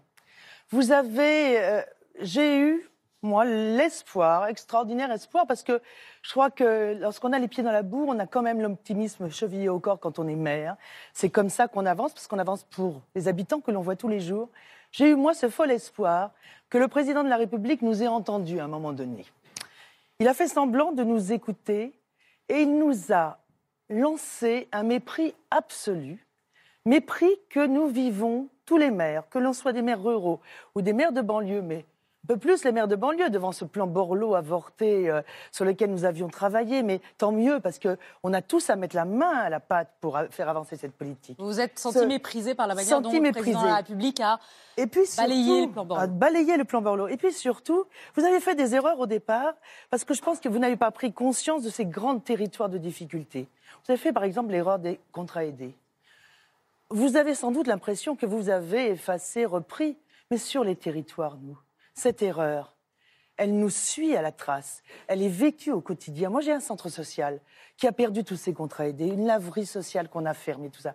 Une- un centre social qui va super mal, super mal, au point que je ne sais même plus comment le rattraper. C'est-à-dire c'est le quotidien des gens en grande difficulté qui ne sera plus fait, parce que la vie sociale, la vie portée par des associations, c'est super important dans nos territoires. hein. Mais qui est le responsable? Aux yeux des habitants Moi alors je veux bien prendre tout, euh, tout sur les épaules. Nous voulons bien prendre tout sur les épaules.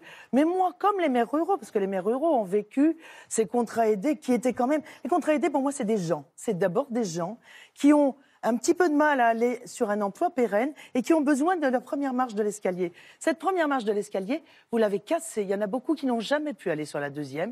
Et il y a surtout des vraies actions sociales de territoire qui ne sont plus portées. Nous allons en payer tous ensemble les conséquences, et ce, durablement. La réponse du Premier ministre. D'abord, Madame la maire, vous avez dit que j'avais été maire, et j'ai pas été maire d'une ville qui euh, était insensible aux questions que vous évoquez, vous le savez. Le Havre, c'est pas une ville riche, c'est une ville où il y a une, culture de la lutte. Je dis ça devant Madame euh, qui a eu un engagement syndical et qui connaît la place du Havre, en passant. Mais, mais vous voyez ce que je veux dire. Donc c'est une ville où, j'ai connu, peut-être à une autre échelle, peut-être dans des termes un peu différents, exactement ce que vous décrivez. Vraiment exactement ce que vous décrivez. Euh, il y a plusieurs choses dans ce que vous dites, et, et je sais que Léa Salamé va vouloir que j'aille très vite. Il y a d'abord ce que vous dites sur les contrats aidés. C'est vrai qu'on a diminué le nombre de contrats aidés. Ils fluctuaient en fonction, en général, des élections. On mettait beaucoup, beaucoup de contrats aidés juste avant les élections, puis ensuite on diminuait le chiffre. Ils ont une utilité. Je, suis d'accord avec vous. Mais ils ont souvent des résultats qui sont durablement pas très bons. Parce que vous avez raison. Ça permettait parfois une première marche, une marche pour ensuite franchir la seconde. Mais la vérité nous oblige à dire, Madame la maire, que très souvent, c'était une première marche, et puis ensuite on redescendait de la marche, parce qu'il n'y avait pas véritablement d'accompagnement, parce qu'il n'y avait pas véritablement de formation, et parce que les résultats, au total, n'étaient pas très bons. C'est pour Vous ça qu'on a décidé. ça Attends, je- Pardon, Madame Salamé, Oui, je voudrais juste, je voudrais Parce juste que c'est un terminer. dialogue. Est-ce que vous êtes d'accord avec Mais ça Ce que, j'ai ce que pas dit le, le. Premier Je vous ministre. écoute, pardon. je vous redonne la parole. Mais bien évidemment, dans ces, dans ces parcours difficiles, tous les parcours n'étaient pas réussis, mais, mais ces, ces gens-là, ils avaient une utilité sociale pendant un temps et ça leur permettait de reprendre confiance en eux, d'être quelque chose et quelqu'un dans leur famille. Mais je- et je tout ce temps-là qu'ils n'auront plus, moi je pense qu'on fait des dégâts moraux, on fait des dégâts euh, chez, les, chez les habitants Mais- considérables. Reconnaissez aussi avec moi, Madame la maire, que si les contrats aidés avaient été l'instrument d'intégration, de réussite, de retour vers l'activité, de confiance en soi et de confiance sociale que vous décrivez ou que vous espérez, ça serait vu. Or, depuis très longtemps, on faisait des contrats. Alors, ils ont changé de nom 50 fois. Tout le monde y a eu recours. Je, je critique absolument pas tel ou tel gouvernement. Tout le monde y a eu recours. On peut se le dire. Nous, ce qu'on veut, c'est arrêter cette espèce de, de, de- de contrat aidé qui, n'a pas d'efficacité dans le temps et investir dans les compétences, investir dans les formations, essayer de faire en sorte de garantir que quand il y a des contrats parce qu'il va en rester, il soit systématiquement, systématiquement des contrats dans lesquels il y a un accompagnement individualisé et pas simplement une façon d'exercer un service public sans formation, sans accompagnement, ou une activité dans une société ou dans une association. C'est la première chose. Sur le reste, parce qu'il n'y a pas que les contrats aidés, et vous n'avez pas parlé que des contrats aidés. Un mot quand même sur ce que nous avons fait, qui concerne, j'en suis certain, votre commune, mais j'en suis sûr. Le fait que nous ayons relancé la rénovation urbaine. Et vous savez très bien qu'elle était arrêtée. Vous savez très bien que les gouvernements précédents avaient cessé d'abonder financièrement les programmes de rénovation urbaine, ce qui avait conduit à des procédures totalement dantesques, extravagantes, pour pouvoir avancer sur un certain nombre de projets. Nous avons doublé les fonds disponibles pour l'ANRU et nous avons réinjecté de l'argent dans le système, ce qui permet de relancer des projets. Un deuxième sujet, parce que je suis encore plus certain qu'il vous tient à cœur, l'éducation. On est, je suis certain, Madame la maire, qu'on est d'accord là-dessus. Je suis certain que vous considérez comme moi que dans ces quartiers, comme d'ailleurs partout, et peut-être encore plus dans ces quartiers, la question de l'éducation est centrale. Et vous avez vu dans votre commune l'effet, je suis certain que vous l'avez vu, vous l'avez touché du doigt, l'effet du dédoublement des classes en REP et REP. Je suis certain que vous avez noté que pour fidéliser les enseignants dans ces quartiers, parce que très souvent ils viennent en début de carrière puis ils partent très vite parce que c'est difficile, on avait décidé d'augmenter, et pas un peu, nettement les enseignants qui interviennent dans les zones REP et REP+. 1000 euros par an en 18, 1000 euros par an en 19, 1000 euros par an en 2020. Tout ça, c'est des éléments dont souvent, reconnaissez-le avec moi, les maires disaient qu'ils étaient indispensables pour redonner l'espoir. Est-ce qu'ils sont suffisants? Je veux bien croire avec vous qu'ils ne le sont pas complètement. Mais il me semble que vous et moi, on peut s'accorder sur le fait que ça, c'est des éléments qui changent la donne et sur lesquels on peut construire. Alors, vous savez, euh, euh, pour le dédoublement des classes, c'est nous qui l'avons fait, nous maires, donc j'en sais quelque chose. Bravo. parce que- L'intégralité de mes écoles sont concernées. Nous l'avons fait à marche forcée, mais nous l'avons fait parce qu'il y avait un véritable intérêt à mes yeux, parce que c'est une bonne, en fait, c'est une bonne décision que vous avez fait porter par d'autres. Donc nous l'avons Pourquoi porté parce que ça, ça a été porté par les maires, exclusivement par les maires. Mais non. Et vous le savez très, non, et vous savez que nos communes sont les communes les plus pauvres, et que mettre en place pendant deux étés d'affilée tout le dédoublement des classes, c'est mettre en place des moyens exceptionnels que nous n'avons pas pu mettre ailleurs. Vous le savez. Et puis l'éducation. Moi, je ne crois pas. Nos territoires sont tellement difficiles. Je ne crois pas aux 1000 euros supplémentaires qui va changer la vie de ces enseignants. Moi, je crois qu'à l'endroit où les, situations sont les plus complexes, il faut mettre les enseignants les plus chevronnés. Oui, je crois à c'est pas du tout l'éducation. incompatible. Si on veut les faire venir, il faut pouvoir les intéresser. Non, je ne crois pas que c'est 1000 euros, mais demandez-leur, parce qu'il y a plein d'enquêtes qui ont été faites dans ce sens-là, et c'est pas ce qui est. Et ce sera 3 000 euros au total en 2020, en Et, plus. et- et vous savez bien que l'éducation et la formation, et la formation et la, la façon dont les- nos jeunes sortent de l'école, c'est essentiel. Chez moi, par exemple, un gamin de troisième, quand on lui dit qu'est-ce que tu fais l'année prochaine, il répond je ne sais pas, on m'a pas dit. C'est tout ce travail, tout ce travail qu'il faut faire dans le long cours, euh, Je vous rejoins sur lequel il n'y a pas pour l'instant. Mais c'est, c'est, euh, il, fallait, il fallait faire un, un grand mouvement, il fallait faire un vaste mouvement sur l'éducation. Les, les classes à 12 sur deux années, s'ils doivent se retrouver à 25 en, grand- en- en difficulté l'année d'après, ça ne changera pas grand-chose. Madame le maire, je voudrais, je voudrais entendre Daniel Cohen sur, euh, sur votre cri de colère. Qu'est-ce que ça vous inspire? Monsieur le ministre, bonsoir. Non, mais ça m'inspire qu'effectivement, on est exactement au cœur du sujet. En vous écoutant, on voit le, miroir parfait de la société, c'est-à-dire une société qui se fragmente, qui se segmente. Un de mes collègues, d'ailleurs, me faisait remarquer qu'on dit maintenant la cohésion des territoires, alors que dans les années 60, on parlait de l'aménagement du territoire. Et ce passage du singulier au pluriel, c'est exactement le, cœur du, problème. Il y a un livre qui s'appelle Le ghetto français, qui a été publié par Éric Morin, qui montre que euh, 50% des Français ne rencontrent jamais dans leur voisinage des personnes aisées, définies comme gagnant plus de 3500 euros par mois. C'est dire l'état de segmentation, de fragmentation de notre société où des séries de ghettos pour les riches, pour les pauvres et pour les classes moyennes sont en train de se, Ça, c'est constituer. le constat. Mais la Alors- question au Premier ministre. Alors, la question Premier ministre, elle est, elle est directement liée à la situation du marché de l'emploi, parce qu'on ne peut pas euh, dissocier, dissocier les deux. Et donc, euh, la question, pour prendre un peu le, le temps de, de la construire, c'est que euh, l'année dernière, à peu près exactement euh, au moment où vous étiez euh, peut-être un peu, décalé dans le temps par rapport à, votre premier passage dans cette émission, vous avez changé d'une manière assez significative la législation sur le marché du travail. En barémisant les indemnités prud'homales, c'était l'une des lignes rouges qui avait été tracée par, le, par la CFDT, par les, par les syndicats, avec l'idée, que vous avez rappelé d'ailleurs tout à l'heure, que c'était une manière de flexibiliser le marché du travail, en tout cas de retirer les obstacles à l'embauche qui pouvaient être corrélatifs des obstacles au licenciement. Bon, c'est évidemment un grand problème, mais le constat numéro un, c'est que, évidemment, pour les personnes concernées, c'est un élément de fragilité en plus, puisqu'ils n'ont plus le recours qu'ils pouvaient avoir avant pour euh, trancher des différends qu'ils pouvaient avoir. Et, et précisément, si l'objectif est de rendre plus facile les licenciements, c'est bien qu'il y a un élément de précarité Votre question. en plus. Bon, alors ma question, elle est, euh, si vous me permettez juste de dire une chose, c'est que cette question a divisé les, économistes. Il y en a qui pensent que c'est une bonne mesure, d'autres qui pensent que c'est une mauvaise mesure, même si le raisonnement était le même dans les deux cas, à rendre plus facile les licenciements. Évidemment, on s'expose au risque de faire monter le chômage, mais dans les périodes de hausse de la conjoncture, ça peut être bon au même titre que ça sera mauvais dans les périodes de retournement, et c'est le solde net qui est en cause. Mais l'argument massif qui était donné à l'époque, et c'est sur ce point que je veux vous interroger, l'argument massif qui était donné à l'époque, c'était que ces mesures allaient mettre fin à la dualité du marché du travail. Au fond, en rendant l'accès au CDI plus simple pour les entreprises, parce qu'il était plus simple de licencier les personnes en cas de retournement de, de conjoncture, on allait aussi mettre fin à cette dualité entre les CDD et les CDI au motif, selon ce raisonnement, que les CDD, au fond, piétinaient à l'intérieur d'eux-mêmes parce que euh, la marche pour les CDI était trop haute. Voilà ma question, euh, Léa. Ah.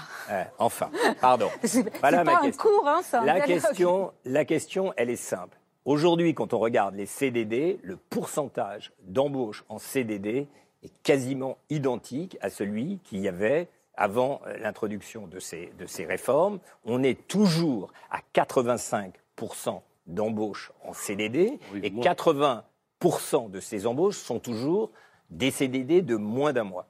Question, pourquoi n'avez-vous pas tout simplement supprimé les CDD au motif que le CDI était maintenant facile d'usage, sauf évidemment pour les cas pour lesquels il était initialement prévu, à savoir des emplois de remplacement ou des, emp- des emplois liés à des pics saisonniers. Pourquoi Là, ne je- pas avoir là, fait là, je vais être obligée de- C'est en même temps. Voilà. Allez, monsieur le Premier ministre, la réponse. Plus courte que la question, c'est Oui, possible. non, j'absorbe la densité euh, de la question. Ça faisait longtemps que je n'avais pas eu un cours d'économie. Euh, mais c'est très clair et, et- et merci, euh, enfin, merci pour la question. Euh, ce que nous avons fait avec les ordonnances travail l'année dernière, c'était d'abord de répondre à quelque chose que un très grand nombre d'économistes, alors ils ne sont pas toujours tous d'accord, ils sont comme les Français, ils ne sont pas toujours tous d'accord, ils sont pas.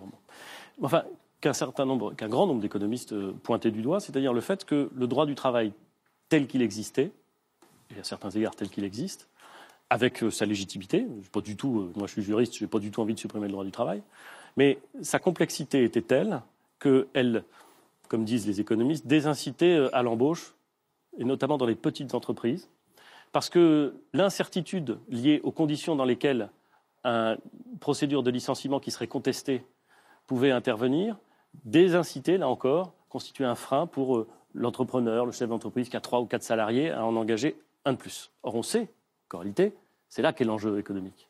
C'est là qu'est l'enjeu de la lutte contre le chômage. Et donc, ce que nous avons notamment fait dans les ordonnances travail, pas seulement, hein, mais notamment fait dans les ordonnances travail, c'est dire, lorsqu'il y a licenciement, s'il est contesté, le, barème, en effet, que pourra toucher la personne qui est licenciée euh, est compris entre un plancher et un plafond. Effet de cette mesure, qui est rentrée en vigueur il y a finalement assez peu de temps, une diminution très nette du nombre de contestations devant les prud'hommes. Je ne crois pas. sûr. oui, mais attendez, attendez. C'est automatique. Mais d'abord, je ne suis pas sûr que ce soit un mauvais indicateur. Je pense même que ça traduit justement la plus grande lisibilité euh, offerte à chacun. Et surtout, deuxième chose, deuxième chose, cette plus grande lisibilité, elle ne s'est pas traduite, et vous le reconnaîtrez aisément, par plus de licenciements.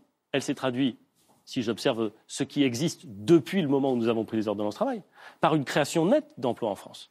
Par une création nette d'emplois. Et même un petit élément, parce qu'il n'est pas à la hauteur des enjeux que vous évoquez, c'est vrai. Mais aujourd'hui, la progression des embauches en CDI est nettement plus rapide que la progression des embauches en CDD. Alors, en stock, je le reconnais avec vous, on continue à embaucher plus en CDD qu'en CDI. Mais ça veut dire quand même qu'il y a un impact de cette mesure. La suppression complète du CDD, ben, nous l'avons écartée. Nous n'avons pas pensé que euh, cet électrochoc-là aurait été euh, supportable et bienvenu dans le marché du travail. Monsieur le Premier ministre, je voudrais donner la parole, si vous le voulez bien, à Ghislaine Noireau. Il y a eu la hausse de la CSG qui vous a touché, parce que vous êtes retraité. Il va y avoir le quasi-gel de votre pension l'an prochain, plus 0,3, c'est-à-dire pas beaucoup. Euh, je peux vous demander si vous fumez oui. et si vous roulez au diesel Oui. Voilà. Donc vous avez face à vous, Monsieur le Premier ministre, quelqu'un qui est vraiment directement touché par vos mesures. Je vous laisse la parole. Ben écoutez, je vais commencer. déjà, bonjour, monsieur. Bonsoir, madame. Euh, je vais commencer par un chiffre simple, 66,31 euros centimes. Voilà, c'est la somme que la ponction de, la CSG va produire sur nos, pensions conjointes avec mon époux. Alors, euh, vous n'êtes pas habitué peut-être à, ces chiffres, vous avez cité toujours euh, des millions, des milliards. Euh, je vais vous dire, 66 euros et 31 centimes, c'est un caddie de course au supermarché. Donc voilà, à chaque fois que je fais mes courses, vous me privez d'un caddie de, de, course. C'est clair, c'est ça, c'est, je pense que c'est assez parlant. Et en ce qui concerne les 0,3% que vous allez euh, nous accorder de hausse de pension, ça va faire sur ma propre pension 3,72 euros. Là, par contre, je voudrais vous demander qu'est-ce que je vais pouvoir faire de ce pognon de dingue? Si vous avez euh, un placement en bourse à me conseiller, euh, une évasion fiscale, quelque chose. Euh, là, je vais, je vais profiter de vos conseils. Mais bon, on n'ira pas plus loin. 3,72 euros, ça me fait deux baguettes de pain par mois. Je peux vous poser une question, madame, mais je ne veux pas du tout être euh, indiscret. Oui. Si vous me dites 3,72 euros, et si je calcule bien. Sur ma pension, oui. Ça veut dire que vous devez avoir une pension d'environ 1000 euros. Voilà. 1200, très exactement, pour être franche. Très bien. Euh, enfin, la pension de sécurité sociale. Euh, oui, non, non, mais je, pardon, je ne veux, pas être indiscret. Le reste, c'est la. C'est ça. Voilà, moins de 1000. C'est Bien moins de 1000. C'est ça. Bon, euh, voilà. Euh, J'ai parfaitement conscience, madame, peut-être contrairement à ce que vous semblez indiquer, de ce que ça représente pour vous.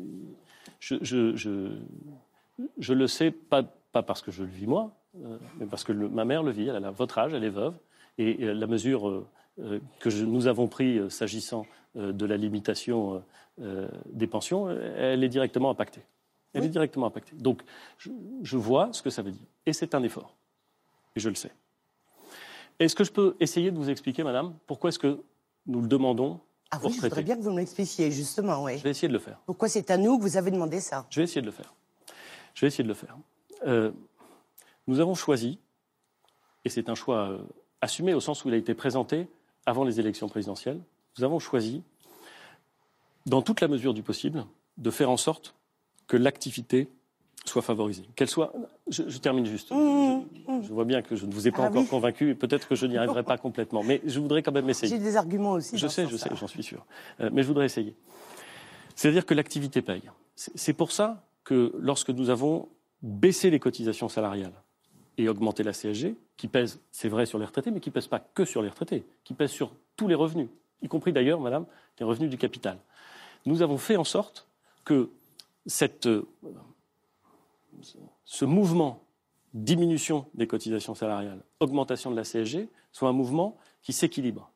Ça veut dire quoi? Ça veut dire qu'on essaie de favoriser les actifs, de faire en sorte que leurs revenus et leur pouvoir d'achat augmentent.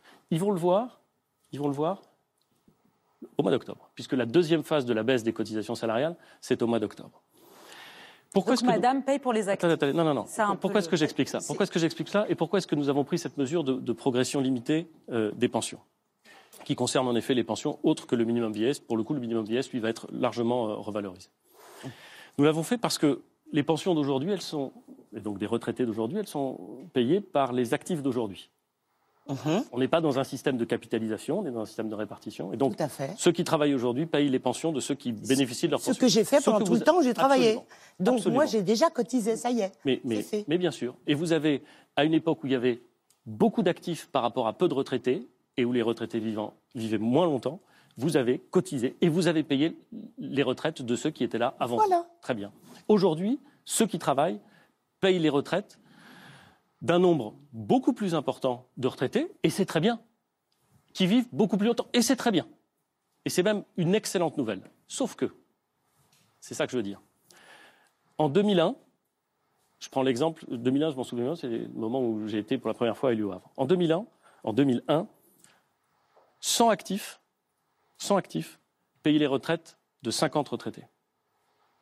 Aujourd'hui, 100 actifs payent les retraites de 60 retraités. Ça veut dire que chaque année, et mécaniquement, leur pension augmente, pardon, leur cotisation augmente, augmente nettement pour payer les pensions. Ce pas des petites sommes. Ça représente, sur les dix dernières années, ça représente, euh, pour quelqu'un qui est un petit peu au-dessus du SMIC, l'équivalent de 40 euros de plus par mois pour verser les pensions. Moi, ce que je souhaite faire avec le président de la République, c'est faire en sorte de faire redémarrer le pays, de commencer par créer de la prospérité plus que ce qui existait, non, plus que ce qui existait, parce que, et on l'a dit tout à l'heure, la croissance française, elle est en dessous de ce qu'elle devrait être. Donc de commencer par créer de la prospérité pour ensuite la redistribuer. Mais la vérité, la vérité, madame, ah c'est ce que je pense profondément ce que je pense profondément, c'est que pour mettre en œuvre un projet de justice sociale, il faut commencer par créer de la prospérité. Tous ceux qui vous ont dit on va mettre en œuvre un, programme de justice sociale et qui ne s'assoit pas sur une croissance économique forte et durable, le font au détriment de ceux qui viennent après. Alors on va se mettre d'accord, je suis euh, tout à fait d'accord sur le fait que euh, ceux qui travaillent doivent voir leur pouvoir d'achat augmenter. Ça, ça me paraît la moindre des choses.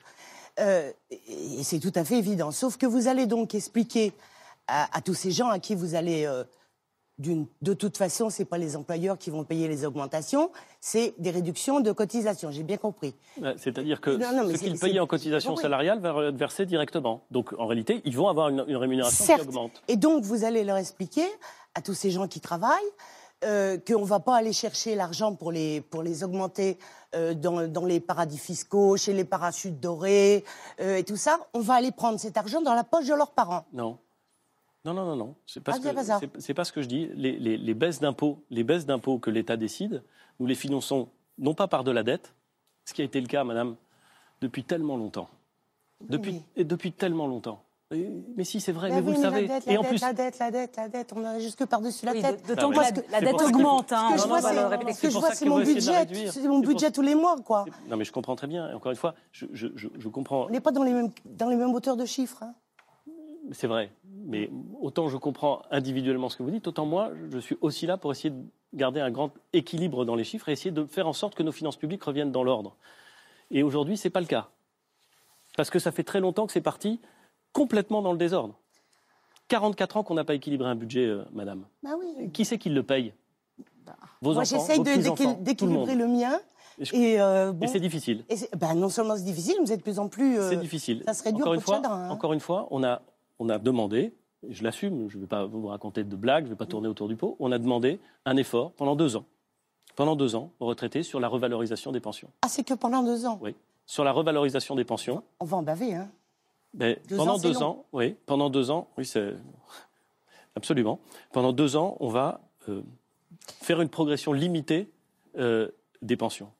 Ensuite, elles seront revalorisées dans les conditions de droit commun. Mais ce que je veux, encore une fois, madame, c'est faire en sorte qu'on produise plus de richesses pour pouvoir les redistribuer. C'est l'enjeu essentiel de notre pays et remettre en ordre nos finances publiques. Merci. J'ai Oui. juste une petite question, Léa, si vous permettez. Bien sûr. Je sais qu'il y a dans les tuyaux, et quand c'est dans les tuyaux, généralement ça sort, euh, la révision de la pension de réversion. Alors je voudrais connaître votre opinion, ce que le gouvernement a dans les tuyaux euh, à ce sujet-là, parce que la suppression de la pension de réversion, je souhaite longue vie gars à mon, à mon époux, c'est sûr, mais ce serait une catastrophe, et aura- surtout pour les femmes. Il n'y a pas de suppression de la pension de réversion. Je l'ai dit. Révision, qui, qui- Non, l'année prochaine, Ah. l'année prochaine, on va faire une, une- une réforme complète des pensions, du système de retraite, pas des pensions. Et on va faire cette réforme en, ne- en- en écartant tout impact.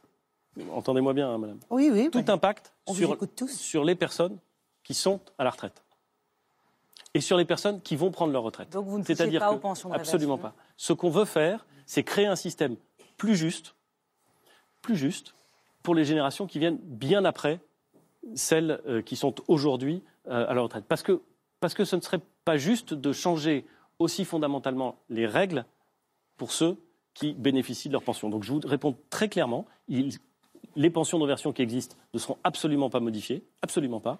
Les pensions de reversion des gens qui euh, en auront besoin un jour et qui sont des- ne seront pas modifiées et on ne supprimera pas les pensions de réversion. Je ne peux pas vous dire les choses plus clairement, madame.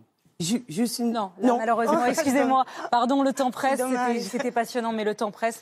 Merci à tous les trois d'avoir Oui, interpellé. juste, pardon, juste dire un mot. Voilà. Bah oui. Un bah mot. oui. Mais en milliards. Ça va être, Pardon, ça va mi- être un juste mot et après. Un mot et ce sera Allez-y, terminé. je vous en prie, Daniel. Cohen. Et vraiment, c'est La fini ensuite. hausse de 1,7 point de CSG, on peut l'interpréter comme un transfert vers les actifs, mais on ne peut pas ignorer que c'est exactement en milliards le même montant, 4,5 milliards, que celui qui a été accordé sous forme de baisse de fiscalité sur le capital et la suppression de l'ISF. Et en réalité, une autre manière de faire le même raisonnement, ce serait de dire que cette hausse de la CSG a exactement permis de financer cette baisse de la fiscalité sur le capital, ce qui revient à faire un transfert, puisque le capital est surtout détenu pour des personnes âgées, des retraités pauvres vers des retraités riches, ce qui aggrave la machine à transmettre le capital d'une génération à une autre. Juste un chiffre et j'arrête.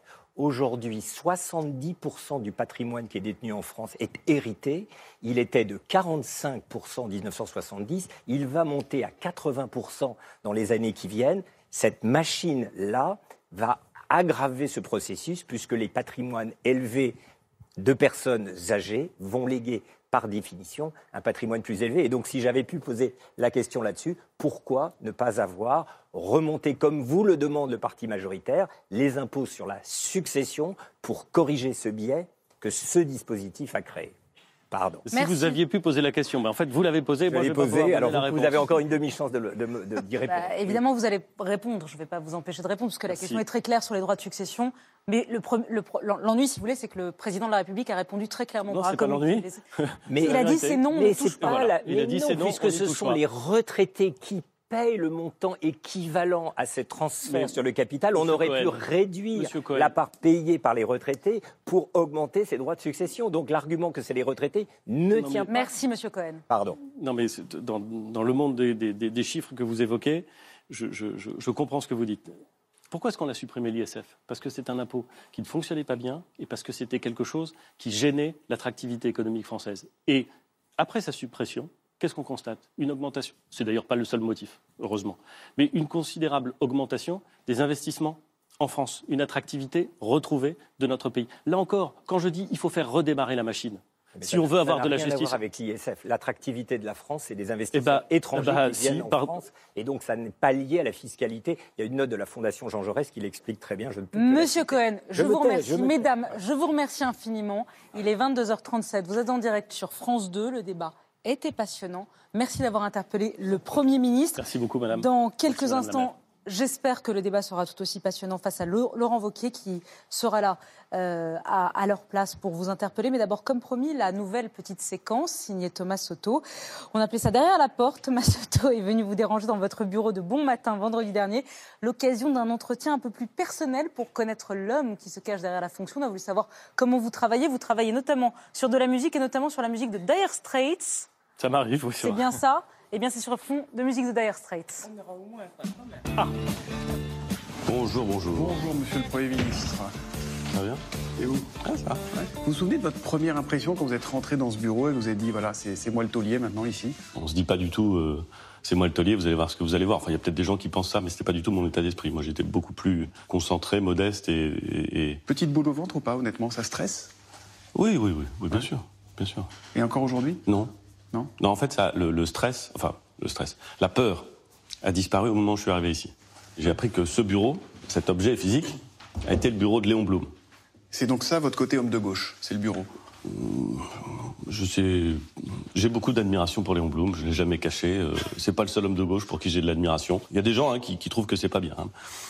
Mais on s'en fout. Et ça, c'est c'est intriguant de trouver un sabre C'est mon ça sabre. sur, euh, Ça, c'est mon sabre parce que C'est pour les réunions compliquées ou ça n'a rien à voir je, je ne m'en sers jamais. Et C'est un objet auquel je tiens beaucoup parce qu'il d'abord il me rappelle une période de ma vie que j'ai beaucoup aimée, même si je- j'ai été au service militaire avec des pieds de plomb parce que je Ouais. j'avais pas du tout envie a priori d'y aller, mais enfin je l'ai fait parce qu'il fallait le faire.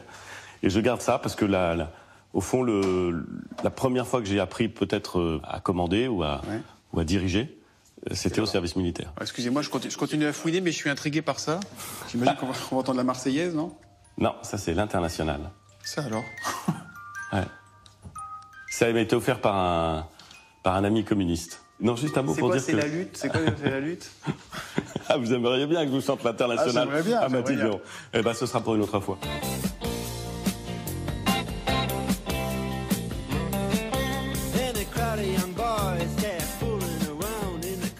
Je ne vois pas de photo d'Emmanuel Macron, du chef de l'État. Euh, elle, est à- elle est juste dans le- l'antichambre.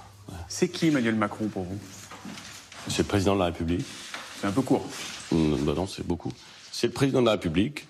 C'est à la fois mon patron et en même temps c'est un, c'est un, c'est un homme que j'ai euh, appris à, à découvrir, euh, avec qui j'ai appris à travailler. Est-ce que c'est un ami? Est-ce qu'on a des amis? Non, c'est pas, c'est pas un ami, mais euh, je suis pas sûr que le registre de l'amitié soit le, soit celui euh, sur lequel il faille se placer. Là, je vois qu'il y a les, les téléphones. Vous vous parlez souvent avec lui ou pas? On se parle souvent, oui. Ah, Vous avez trois téléphones. Ça, c'est le téléphone, j'allais dire, normal. Ça, c'est un téléphone sécurisé. Il y a marqué président, si on appuie dessus, ça appelle directement chez lui. Son bureau, ouais. On peut là? Non. Vous pouvez dire bonjour? Non, parce que quand je parle au président au téléphone, il n'y a jamais personne dans mon bureau. Ah. Et puis ici, là, c'est, je crois, encore plus sécurisé.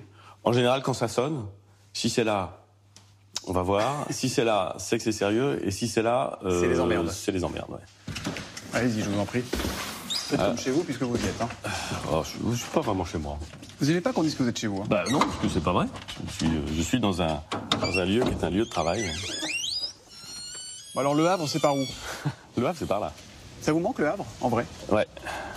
La mer me manque, euh, la ville me manque, et la mer me manque. Et vous pourriez avoir la tentation d'y retourner? Vous avez un de vos ministres Mais j'y retourne très régulièrement, Non, non, mais y retourner euh, pour de vrai, en 2020 Pour être maire? c'est évidemment une question que qu'on me pose régulièrement et que je me pose euh, parfois. C'est pas exclu pour vous? Ah non, non, pas du tout, c'est pas du tout exclu. Donc Le Havre, c'est là-bas? Là-bas, ouais. Là, c'est Paris? Est-ce que Paris, vous l'excluez aujourd'hui ou est-ce que vous dites on verra Non, j'y pense pas du tout. Vous l'excluez? J'y pense pas du tout. Il y a beaucoup de premiers ministres qui ont essayé de sauter ce balcon pour aller à l'Élysée. Oui, il paraît. ouais. Je vous dis Ça pas, leur a pas souvent je, réussi, je- du je reste. vous dis pas, euh, je vous dis pas euh, concurrence, aller se battre contre Emmanuel Macron, quoi que ce soit, mais y penser dans une vie d'homme politique? Non. Jamais. Ah bah, en tout cas, je peux vous dire que plus je suis Premier ministre, plus forcément je vois ce que c'est que d'être président. Et moi, vous avez envie?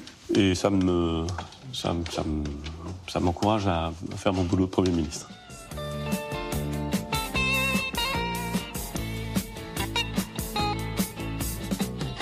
J'ai lu que vous aviez la phobie des requins. Est-ce Oui. que c'est vrai? C'est tout à fait exact. Mais alors vraiment la trouille. C'est quand vous nagez au large du Havre, euh, vous avez peur qu'il y ait un requin? Non mais alors, la, vérité c'est que je ne me, je ne me baigne euh, plus euh, en mer. À cause des requins? Ouais. ouais. Ouais, c'est, con mais c'est comme ça. Vous n'avez pas choisi le bon métier, hein, parce que Ah en politique, il y en a quelques-uns quand même. Non, non, qui- non, il n'y a pas de requins ici. Il y, a des, il y a des gens qui peuvent être méchants, mais ça, ça me fait pas peur. Les requins, ça me fait peur. Voilà pour ce moment. On en vient à présent Édouard Philippe au point d'orgue de l'émission, le duel politique. Il est un, comme vous, un mâle blanc de moins de 50 ans, comme dirait Emmanuel Macron. Il est énarque comme vous, il est de droite comme vous, il fait plus d'un mètre 90 comme vous. Et on s'arrêtera là pour les points communs. Je vous propose d'accueillir Laurent Vauquier.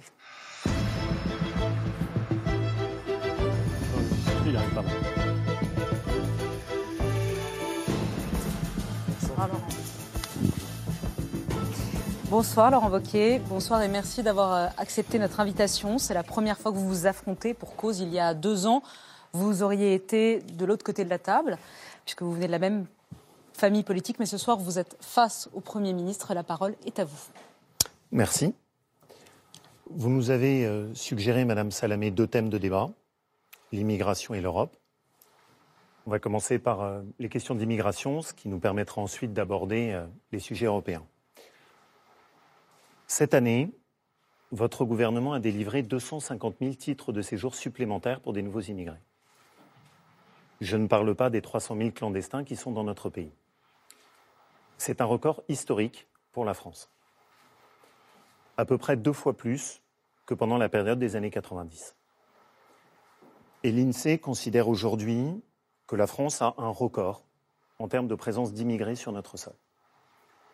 Ça pose des problèmes qui sont liés au dépassement de nos capacités d'intégration et qu'on peut voir de façon très concrète. Les problématiques de ghettoisation, les problématiques de communautarisme, la pression de l'intégrisme sur les valeurs de la République, mais aussi les difficultés d'adaptation de notre système de santé ou de l'éducation nationale. Vous n'avez pas amélioré la situation. Elle s'est dégradée. Comme le montrent ces chiffres, et même le début de cette année 2018. Vous avez adopté une loi. Cette loi a traité une partie du problème, mais en même temps, elle a ouvert aussi d'autres possibilités pour l'immigration familiale. Si rien n'est fait et si rien ne change, ça signifie donc, Monsieur Philippe, que sur le quinquennat d'Emmanuel Macron, la France connaîtra un million d'immigrés en plus. Ma question est donc très claire. Est-ce que, comme moi, vous considérez que ce niveau d'immigration est trop élevé pour les capacités de la France? Je vous remercie de poser la question comme ça, Monsieur Wauquiez. D'abord, parce qu'elle permet euh, assez immédiatement de répondre à ceux qui, dans les oppositions de gauche, nous disent parfois que la politique que nous mettons en œuvre, ce serait la même que la vôtre. Ce n'est pas le cas. Et d'une certaine façon, ce débat nous permet, euh, en tout cas la question que vous posez, nous permet de bien montrer cela. Vous avez raison, l'année dernière, c'est 242 000, pour être précis, titres de séjour qui ont été euh, délivrés en France. Sur ces 242 000 titres de séjour, il y en avait environ 80 000 qui ont été délivrés à des étudiants. C'est un chiffre en augmentation. Mais je ne crois pas que cette augmentation euh, soit de nature à vous poser un problème. Je me souviens parfaitement que lorsque, euh, par une circulaire, en 2010 ou 2011, il avait été question de limiter l'accès d'étudiants étrangers aux universités françaises, vous aviez, comme moi à l'époque d'ailleurs, indiqué que c'était une mauvaise idée pour le développement universitaire français et pour le rayonnement de la France. 80 000 étudiants, grosso modo. S'agissant de l'émigration familiale, c'est cette année 85 000 titres de séjour au titre de l'immigration familiale. Ce chiffre est un peu plus important, c'est vrai, que celui qui prévalait dans les années, euh, au début des années 2000. Il était à l'époque de l'ordre de 80 000, 78 000, 80 000. C'est un peu plus important mais ça n'est pas dans l'énormité de l'augmentation que vous évoquez. Le vrai sujet, et vous avez raison de souligner, le vrai sujet, c'est les demandeurs d'asile. Il y a eu, en France, une explosion des demandeurs d'asile. Si, si, monsieur. Est-ce que vous pouvez dire, c'est intéressant que tout le monde le sache, sur les 250 000, les demandes d'asile représentent quel pourcentage, monsieur Philippe? Nous avons eu à gérer 100 000 demandes d'asile Et, et nous avons délivré 25 000 titres Très au bien. titre des demandes Donc d'asile. le sujet que vous mettez sur la table, c'est 15% de la question dont nous parlons. Juste pour que les téléspectateurs comprennent bien votre démarche. Et vous allez voir, si je vais jusqu'au bout de ce que je dis, je pense qu'ils comprendront parfaitement. Et je pense que c'est important qu'ils comprennent parfaitement combien le sujet est moins simple que ce que vous indiquez et combien il traduit des différences d'approche euh, politique. 100 000 demandes, 100 000 demandes d'asile, c'est-à-dire une augmentation très nette, liée à quoi? Liée en effet à une augmentation très nette des migrations qui ont concerné la France, qui ont concerné il y a quelques années l'Allemagne de Mme Merkel, qui ont concerné en vérité toute l'Europe, et dont tout indique qu'elles vont continuer à concerner toute l'Europe. La politique que nous menons, c'est une politique fondée sur l'idée d'équilibre.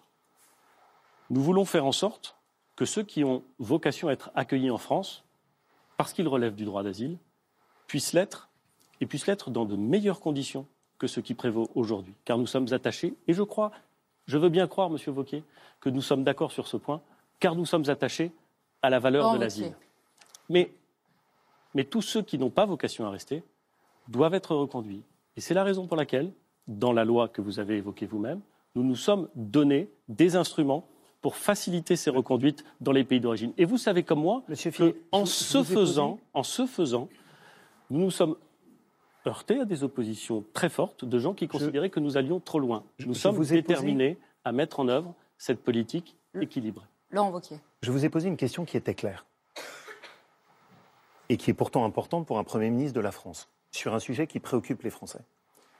Est-ce que vous considérez, oui ou non, que le niveau de l'immigration est beaucoup trop élevé en France? Vous m'avez répondu en prenant uniquement la question des demandeurs d'asile, ce que je ne conteste pas. Non, non, je vous ai parlé avez- des étudiants et du, regrou- mais vous avez regroupement totalement familial. laissé de côté bien d'autres questions, qui sont par exemple le regroupement économique, que vous continuez à laisser monter, qui est par exemple la régularisation des clandestins. Vous avez régularisé 30 000 clandestins cette année. Je n'ai pas envie de faire une bataille de chiffres avec vous. Vous êtes venu avec beaucoup de chiffres pourtant. Ça m'arrive d'essayer d'être rigoureux. Mais vous avez raison, je vous vois plonger dans vos notes. Moi, je n'en ai Et pas, mais. Ce sujet est suffisamment sérieux pour mériter autre chose que juste une approche en termes de chiffres. Parce que qui sont les premières victimes de ces difficultés d'intégration? J'étais il y a quelques semaines à Rieux-la-Pape, une commune qui est au nord de Lyon, où il y a beaucoup de familles originaires de l'immigration.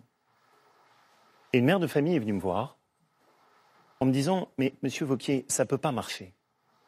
Parce que dans la classe de ma fille, il y a une personne sur deux qui aujourd'hui ne parle plus le français à la maison. Et donc elle n'a aucune chance d'y arriver et de s'en sortir. Ce que cette mère de famille a le courage de dire. Vous n'avez pas le courage, vous, sur ce plateau, de répondre clairement. Est-ce que vous êtes déterminé, oui ou non, à baisser ce niveau de l'immigration. Je vois bien, vous essayez de jongler en disant pas telle catégorie, telle catégorie, pas telle catégorie. Mais comment voulez-vous que les Français puissent croire que vous allez maîtriser la politique d'immigration alors que vous ne pouvez même pas répondre clairement à cette question simple que je vous repose? Est-ce que vous considérez, oui ou non, que le niveau d'immigration est beaucoup trop élevé? Alors sur cette question précise, est-ce que vous considérez oui ou non que le niveau d'immigration est trop élevé en France? J'ai jamais considéré que la vocation de la France, c'était d'accueillir tout le monde, tout le temps. C'est pas la question que je vous ai posée. Mais permettez-moi de développer ma réponse. Je vois dans la population française des gens qui considèrent qu'il faudrait accueillir tout le monde. J'en vois. Je ne suis pas d'accord avec eux. Mais ils existent. Je vois des associations qui nous disent dès lors que quelqu'un a traversé euh, le désert et la Méditerranée, il faut faire en sorte de l'accueillir dans de bonnes conditions. Il y a une, une- une volonté humaniste, souvent, derrière euh, cette. Je l'entends. Je ne la partage pas. Mais je l'entends. Et puis il y en a d'autres qui nous disent nous devons totalement fermer l'accès à l'immigration. Totalement fermer l'accès à l'immigration. C'est ce que vous dites, et Laurent donc, Wauquiez et donc, ça aboutit à la question que vous posez, Monsieur Vauquier, du combien. Pour qu'on La vraie question, la vraie question, Monsieur Vauquier, c'est le comment. Et vous le savez. Parce que la réalité, la réalité, c'est qu'on peut se faire plaisir avec des formules simplistes de on prend tout le monde ou on ne prend personne. La vérité, c'est que la pression migratoire est incroyablement intense et que si nous voulons régler cette question, ou en tout cas trouver les meilleures solutions possibles, nous devons travailler avec les pays d'origine, travailler avec les pays de transit, renforcer les frontières de l'Europe, reconduire Philippe, les je- étrangers en je- situation régulière chez eux. Nous devons agir sur l'ensemble Je, je des ne peux pas vous laisser sujets dire ça. et des facteurs. Parce que le sentiment que vous donnez à ceux qui nous écoutent, c'est qu'au fond, c'est une réalité qui s'impose à vous et que vous ne choisissez pas. C'est pas vrai. C'est vous qui décidez cette année de donner 80 000 titres de migrants économiques, alors même que notre pays connaît ce niveau de chômage. C'est vous qui, sur les politiques d'immigration familiale, faites le choix d'aller aussi loin. C'est vous qui, sur la régularisation des clandestins, ce qui est pour moi une absurdité, parce que vous donnez une prime à l'irrégularité, à l'illégalité, choisissez d'aller aussi loin. Je ne me contente pas de formules simplistes. Je veux vous faire des propositions. Et des propositions sur lesquelles je pense que vous pourriez écouter ce qu'est la voix de l'opposition. La première chose, il y a des grandes démocraties qui sont arrivées beaucoup mieux que ce que vous faites en ce moment. Le Canada et l'Australie. Notamment au Canada, ils adoptent chaque année des plafonds. Il vous a pas échappé, permettent... Monsieur Wauquiez, que la géographie du Canada et de l'Australie leur permettait d'avoir des politiques de contrôle de l'immigration assez largement différentes de la nôtre. Il ne m'a pas échappé non plus, et je crois à vous non plus, que ceux qui venaient traverser la Méditerranée. Oui, enfin, il ne vous a pas échappé que ça n'était pas de la même nature. Je, je- je re- je redis euh, ce que je veux dire. Le, voilà, Euh, le, le détroit de Gibraltar, c'est pas euh, la différence entre l'Australie euh, et le Monsieur Vietnam. Philippe. C'est ça que je veux dire, et vous Monsieur le savez très bien d'ailleurs. On ne va pas s'énerver là-dessus, c'est un fait. C'est bien pour Voilà. ça. C'est bien pour ça qu'il est encore Vous plus avez des gens qui partent de Syrie, qui passent par la Turquie, ils n'ont pas des océans à traverser. Ils prennent des risques, mais ils n'ont pas d'océan à traverser. La pression migratoire est plus forte. Ce C'est un que- fait, vous le savez, c'est comme ça. Bien sûr. Il faut lutter contre, Bien sûr. contre ça. Mais enfin, c'est un fait. Ce que vous pouvez constater, et ça c'est un fait aussi, c'est que la France est aujourd'hui le pays européen qui maîtrise le moins bien sa politique migratoire. D'autres pays sont arrivés, d'autres pays. tout. Je ne, Prenons le un crois pas du tout. je ne le crois pas du tout. monsieur Prenons un exemple très simple, et ce n'est pas une question de croyance, c'est une question de chiffres. La France aujourd'hui est un des pays de l'Europe qui accueille le plus de réfugiés. Ce n'est pas l'Italie, c'est pas euh, l'Autriche, c'est pas l'Espagne, c'est pas le Portugal, c'est pas la Pologne, c'est la France. Mais encore Quand une fois, je voudrais vous faire Quand vous dites réfugiés, voudrais- vous, parlez de ceux qui bénéficient du droit d'asile? Ceux qui demandent le droit d'asile. Je voudrais Ceux vous faire demandent quelques- le droit d'asile. Je voudrais vous faire un certain nombre de propositions. D'abord, la première, si la France veut retrouver la maîtrise de sa politique migratoire, il faut que ce soit le Parlement qui arrête chaque année un plafond sur le nombre de titres de séjour que vous serez autorisé à donner. Débat qui aujourd'hui n'a pas lieu. C'est la politique Deuxième chose, je vous propose que nous puissions revenir en partie sur le droit du sol et faire en sorte qu'il n'y ait l'octroi de la nationalité que pour ceux qui sont arrivés dont les parents sont en titre régulier sur le sol français. Enfin, l'aide médicale d'État pose aujourd'hui un vrai problème. Le budget que vous avez fait voter est avec une des plus fortes hausses de l'aide médicale d'État. Ce que je vous propose, c'est qu'on en revienne uniquement aux soins d'urgence. Aujourd'hui, l'aide médicale d'État permet pour des étrangers en situation irrégulière de bénéficier de l'accès à la totalité de notre système de santé, soins dentaires compris. Quand on connaît les difficultés pour ne serait-ce qu'avoir un rendez-vous avec le dentiste, trois propositions très simples. Alors, on va les reprendre les unes après les autres. On y et va. qui permettraient d'avancer. On y va sur la première proposition contrôlée par le Parlement. Un certain nombre de quotas, c'est bien, Bien sûr. chaque année, si j'ai bien compris. Alors, Votre- sur la première, sur la avis politique des quotas. La politique des quotas, elle pose exactement la question que j'évoquais tout à l'heure. Non pas le combien, mais le comment. Parce que le Parlement peut tout à fait, dans un système, dans un système qui n'est pas celui euh, qui me semble le meilleur. Mais je, pars de votre proposition et j'accepte l'idée d'une politique fondée sur les quotas. Le Parlement peut très bien, ça serait compliqué d'ailleurs, hein, parce que les quotas, vous les feriez en fonction des métiers, des nationalités, des types euh, d'immigration choisis. Enfin, ce serait sans doute difficile. Mais imaginons qu'on arrive à un système qui, euh, qui soit viable. La fin de la fin, ça n'est pas tellement ça. La fin de la fin, c'est le comment. Comment est-ce que vous protégez les frontières? Comment est-ce que vous faites que ceux qui n'ont pas le droit d'être là, que ceux qui n'ont pas le droit d'être là, Monsieur Wauquiez, puissent être reconduits chez eux? Comment est-ce que vous garantissez? Et ça, c'est redoutablement complexe. Et ça, pardon, mais ça nécessite pas seulement du droit, parce que le droit a évolué, ça nécessite des moyens, ça nécessite des mesures. Je, je voudrais juste vous donner quelque chose qui doit nous rendre. Je voudrais juste, si vous me permettez, re- rebondir sur Donc ce c'est non, hein, pour, le premier- pour la- votre première proposition, c'est non. J'ai très bien compris Oui. que sur l'essentiel, c'était non. Mais vous vous rendez compte de l'image que vous donnez là? Vous êtes le Premier ministre de la France. Vous avez théoriquement la possibilité d'adapter notre droit. Et je dis vous que avez la possibilité de faire bouger les choses. Et, Et vous dites les devant les bouger. Français, avec un discours d'une confusion sans nom, que vous ne savez pas comment faire. Mais pas du et que tout, vous n'êtes même pas capable. Là, vous de avez des éléments de langage, objectif. vous pensiez les dire avant, vous n'écoutez même pas ce que je dis. M- Monsieur Philippe, juste ce qui m'inquiète, c'est que j'ai beaucoup de mal à comprendre ce que vous dites. Parce que je trouve que c'est extrêmement embué. Je, je- je vais vous prendre un sujet très simple. Vous dites que vous êtes contre les quotas. Vous étiez aux côtés d'Alain Juppé, je crois. Oui. Très bien. Moi, je le suis toujours d'ailleurs. J'ai toujours beaucoup de- d'amitié et d'estime, d'admiration pour lui. Pour être honnête, ça vous honore. Et pas vous? J'ai des points de différence avec Alain Juppé. Oui, ça, on J'ai a pas entendu. la- Et, et j'ai pas la même relation que Édouard Philippe avec Alain Juppé. Oui, C'est un scoop pour personne. Absolument. Vous étiez à ses côtés pendant la primaire. Il a proposé des quotas sur le regroupement économique. Pourquoi est-ce qu'aujourd'hui euh, ça vous perturbe parce Alain que- Juppé parce que je vous dis Alain Attendez, je, je vais aller jusqu'au bout. Vous, vous pouvez m'interrompre, moi je ne vais pas vous interrompre. Vous inquiétez pas, je vous écouterai avec plaisir après. J'en suis sûr. Alain Juppé a proposé de revenir sur le droit du sol. À l'époque, vous étiez son porte-parole. Vous plaidiez pour cela. Pourquoi est-ce que vous ne le faites pas? Vous étiez député de l'Assemblée nationale. Vous savez, vous Comme avez- député, vous avez déposé des amendements revenant sur l'aide médicale d'État et proposant sa suppression. Pourquoi est-ce que maintenant, Premier ministre, vous ne le faites pas? Eh ben, je vais vous répondre. D'abord sur la question du droit du sol. Nous avons fait voter une. Nous avons fait voter récemment une loi qui a d'ailleurs été euh, disposition, pardon, qui a été validée par le Conseil constitutionnel, à la grande surprise d'un certain nombre de juristes, qui modifie en effet la question euh, du droit du sol à Mayotte pour euh, prendre en compte Uniquement à Mayotte. Oui, absolument. Pour prendre en compte une- spécificité euh, redoutablement complexe et une situation qui est à bien des égards dramatique. Je sais que vous vous êtes rendu sur place, euh, qui est la place prise par l'hôpital de Mayotte dans la région, donc le fait qu'il y ait une pression migratoire absolument considérable. Nous avons modifié la loi euh, à Mayotte en arguant du caractère absolument spécifique.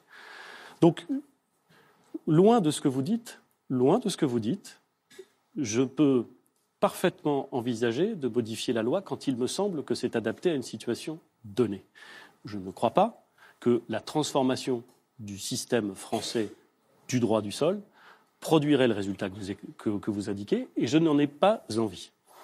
Deuxième mot sur l'aide médicale d'État. C'est-à-dire que ce que vous disiez il y a deux ans sur l'aide n'est plus valable aujourd'hui maintenant que vous êtes Premier ministre. C'est bien ce que je comprends. Je, je pense, je pense que de ce que je vois, de ce que nous faisons, des moyens que nous consacrons, nous pouvons avoir une politique équilibrée, qui n'est pas celle que vous voulez, c'est vrai, mais une politique équilibrée qui atteint ses résultats. Sur Sur, l'aide médicale médicale. d'État. Le sujet de l'aide médicale d'État, c'est un, c'est un bon sujet. On peut le traiter comme quelque chose qui consiste à donner des moyens, consacrer des moyens importants à des personnes qui ne sont pas en situation régulière, ce qui, évidemment, quand on les compare à ceux qui sont en situation régulière ou aux citoyens français, apparaît euh, immédiatement choquant. C'est vrai. Mais la justification de l'aide médicale d'État, et vous le savez parfaitement, Monsieur Vauquier, c'est pas de réguler ou de ne pas réguler la politique migratoire, c'est une politique de santé publique, dans l'intérêt de personnes qui sont sur le territoire, c'est vrai, mais dans l'intérêt de la santé publique sur le territoire. Et, vous le savez bien, et ces impératifs de santé publique, ils sont légitimes, il faut les prendre en compte. Je ne vous ai rien proposé d'autre. Ce que je vous propose, Vous avez proposé c'est de, réserver de réduire considérablement les moyens accordés à l'aide médicale d'État. si vous faites l'effort de m'écouter, c'est juste de réserver l'aide médicale d'État à l'aide d'urgence. Ce que d'ailleurs vous, vous aviez déposé vous-même comme député à l'Assemblée nationale avec un amendement que vous aviez porté sur cette question. Et Monsieur Vauquier, vous Et voyez donc, bien. ce que- ce que je n'arrive pas à comprendre, c'est au fond où est passé le Édouard Philippe, qui pendant la primaire, aux côtés d'Alain Juppé, avait un discours qui était plus actif. Comment est-ce que je peux me retrouver aujourd'hui avec un Premier ministre qui, au fond, esquive sur ces sujets? Mais je n'esquive rien, je vous dis que je parlez ne suis pas d'accord avec vous, je- Monsieur me- Vauquier. je me permets de vous dire à tous les deux, Mais ça, je n'esquive rien, je vous dis que je ne suis pas d'accord avec vous, et je, et Je je l'ai dis que ce que vous proposez j'ai compris que vous aviez sur, changé. sur réserver l'aide médicale d'État au service d'urgence, c'est dire on va attendre Je que ce voudrais- soit très grave. Monsieur et Bocquet, si vous voulez parler de l'Europe, je vous le dis, si vous voulez parler de l'Europe, parce Bien que sûr. ça fait Je- 20 je minutes quasiment, il que faut y aller maintenant ou pas Je vous voudrais juste finir choix. et on va basculer tout de suite sur les questions européennes. Non, parce qu'il reste 5 minutes. avec ce qui est pour moi l'incarnation de cette fausse politique d'équilibre que vous portez, qui est le sujet de l'Aquarius, qui est pour moi une pure hypocrisie politique.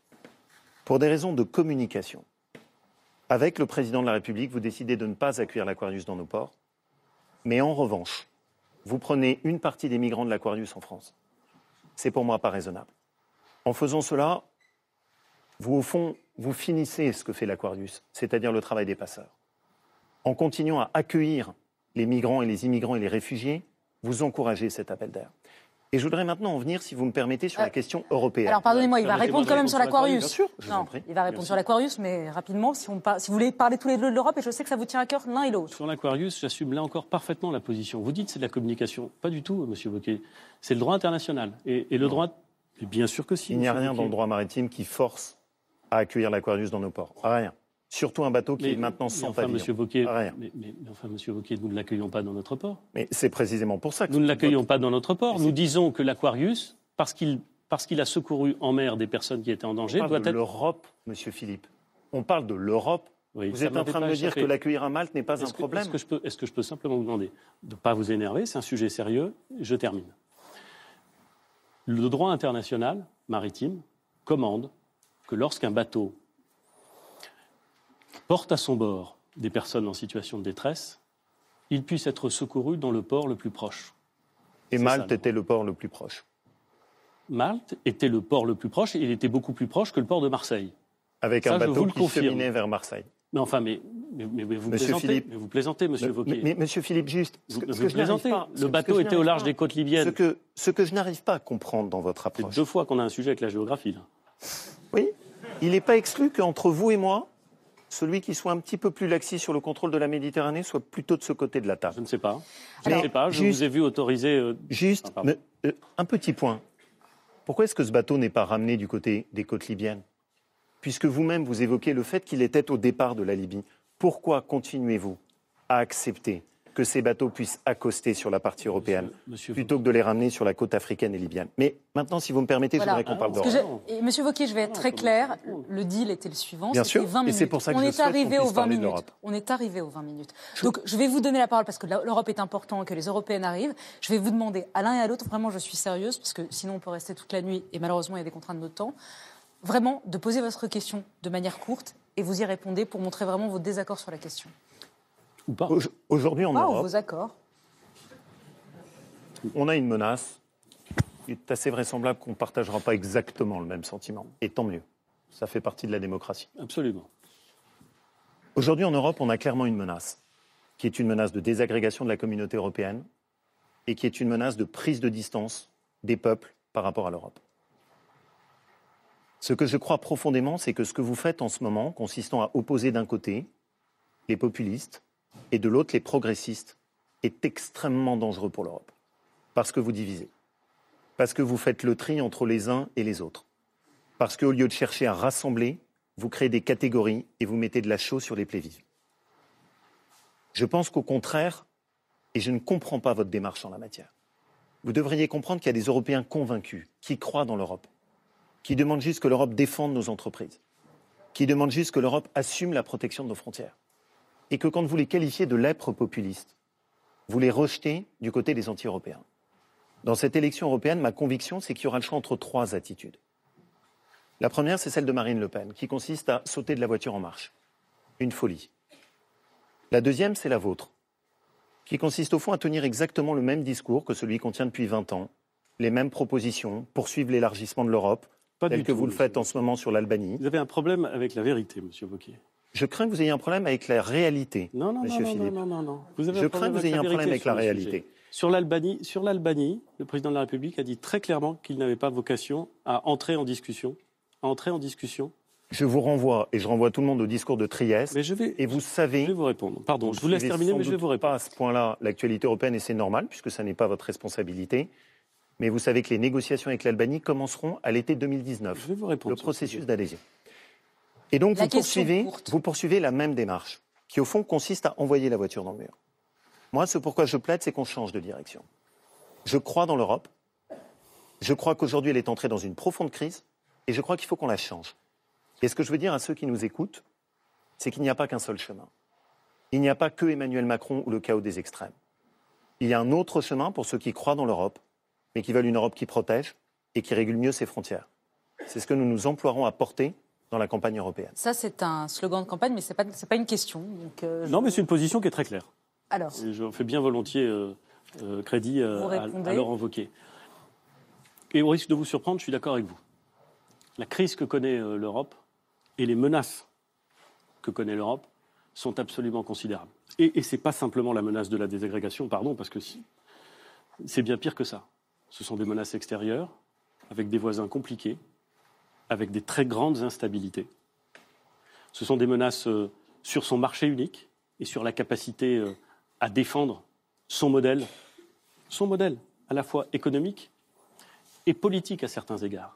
Ce sont des menaces de l'intérieur sur euh, la conception et l'attachement que nous pouvons avoir à des valeurs démocratiques qui sont au cœur de la construction européenne, qui étaient celles des pères fondateurs, entre guillemets, et qui sont celles qui nous ont rassemblés pendant de très nombreuses années.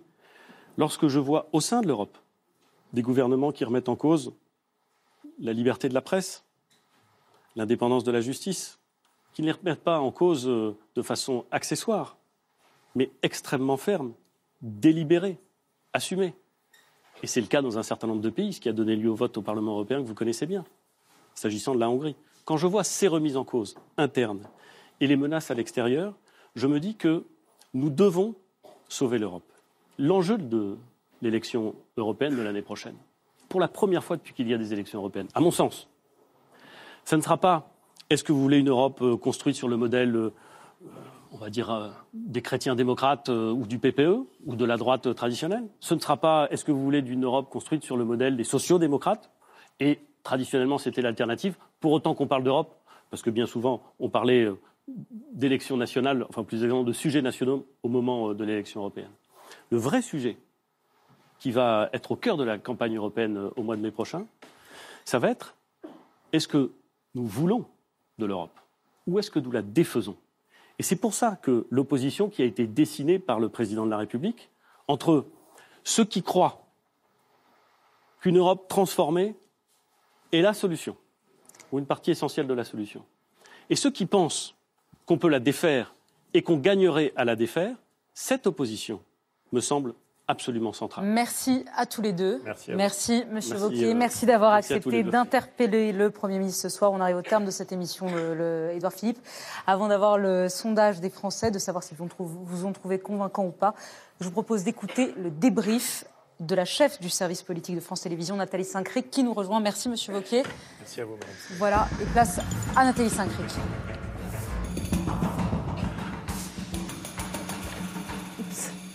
Nathalie, c'est à vous. Monsieur le Premier ministre, bonsoir. Alors, je viens de vous écouter longuement. J'ai trouvé que vous faisiez œuvre de pédagogie, que vous n'étiez point dogmatique et que sur le fond et la forme, vous faisiez preuve également d'humilité, probablement pour faire un équilibre avec le couple exécutif que vous, êtes avec Emmanuel Macron. Alors, j'ai été aussi frappée quand vous discutiez avec les infirmières, quand vous discutiez avec les retraités, eh bien que vous disiez, vous aviez tendance à dire, je suis pas magicien, euh, il nous faudra les marges de manœuvre, on n'a pas la croissance. Alors finalement, est-ce que vous ne regrettez pas qu'Emmanuel Macron, dans sa campagne, justement, ait été et semblait avoir été doté de pouvoirs magiques, qu'il ait fait croire un peu à tout le monde que tout était facile, Pas du tout. et que vous, vous êtes en train de ramer maintenant derrière, ou après un an, en disant, mais finalement, il va falloir attendre que la croissance revienne? Bah, Peut-être risque de vous surprendre, pas du tout. D'abord parce que je ne crois pas que Emmanuel Macron, dans sa campagne présidentielle, et je ne crois pas du tout que les euh, candidats aux élections législatives pendant la campagne législative se soient présentés comme des magiciens qui allaient tout régler. Pas du tout. Mais avec cette Mais espèce de nouveau Au monde contraire. qui tout d'un coup réussirait à faire des choses que tout ce pauvre ancien monde usé n'avait pas été capable de faire. Je, je- je le dis, pardon. Nous n'avons jamais dit, jamais, que ce serait facile ou que ce serait rapide. En revanche, nous avons dit que parce que les conditions de réunion de ce gouvernement, de cette majorité, les conditions même de l'élection d'Emmanuel Macron à la présidence de la République, nous avions l'opportunité de faire des choses que nous aurions dû faire depuis bien longtemps et qui n'avaient pas été faites. Et, et les questions que vous évoquez, enfin, que nous avons évoquées ce soir, le système de santé. Enfin, vous voyez bien que la question du mauvais fonctionnement du système de santé, elle date pas d'il y a 6 mois ou d'il y a 18 mois. Ça fait 30 ans que ça dysfonctionne Non, mais- et, et qu'on s'enfonce. Et donc, il faut réparer ça. La volonté du président de la République, notre volonté, c'est de réparer ça, c'est de faire en sorte d'avoir une France puissante, puissante, juste, Et que ça prendra du temps, comme on vous l'a dit tout à l'heure. Et vous avez dit, eh oui, ça temps. prendra du temps et vous ne voulez pas de vous donner d'échéance. Simplement, est-ce que les, Français auront la patience de vous donner ce temps que vous leur demandez? Mais je crois, je crois beaucoup au bon Et que sens vous ne baisserez pas tant dans les sondages qu'à un moment donné, vous ne pourrez plus remonter Je crois beaucoup au bon sens des Français. Alors, je voudrais venir au... Pardon, Pardon, excusez-moi. Ju- Juste un mot. Je crois beaucoup au bon sens des Français. Quand j'étais maire du Havre, m'est arrivé de prendre des décisions qui étaient euh, spontanément impopulaires Euh. et de les assumer et de les mettre en œuvre et de les expliquer. Et une fois qu'elles étaient terminées, eh ben, ça donnait plutôt des bons résultats, y compris électoralement. avant d'en venir à cet échange avec Laurent Wauquiez, je voulais juste vous poser une petite question. On a vu un, un reportage avec Thomas Soto dans votre bureau, Oui. où on vous demande un petit peu qui est Emmanuel Macron pour vous. Alors évidemment, vous dites pas c'est un copain, vous dites c'est le président, vous dites pas c'est mon Oui. ami. Euh, vous avez du mal à qualifier la relation que vous avez avec lui? Non, j'ai pas, j'ai pas de mal. Je, je dis c'est une relation de confiance, ce qui compte beaucoup.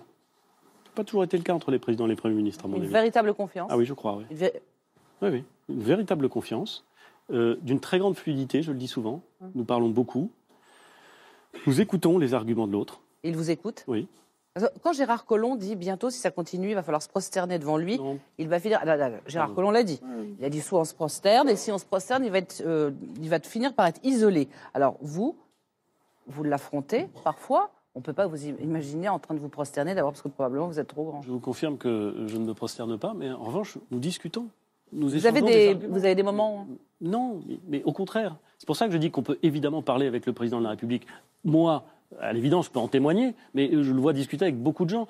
Je, je sais comment. Donc Gérard Collomb a tort quand il dit il n'y a je- trois ou quatre personnes. y a quatre personnes. Permettez-moi, oui, posez il la dit- question à Gérard Collomb. Je vous dis ce que moi je vis. Il dit s'isole. Je vous dis ce Il que dit moi le je vis. président s'isole.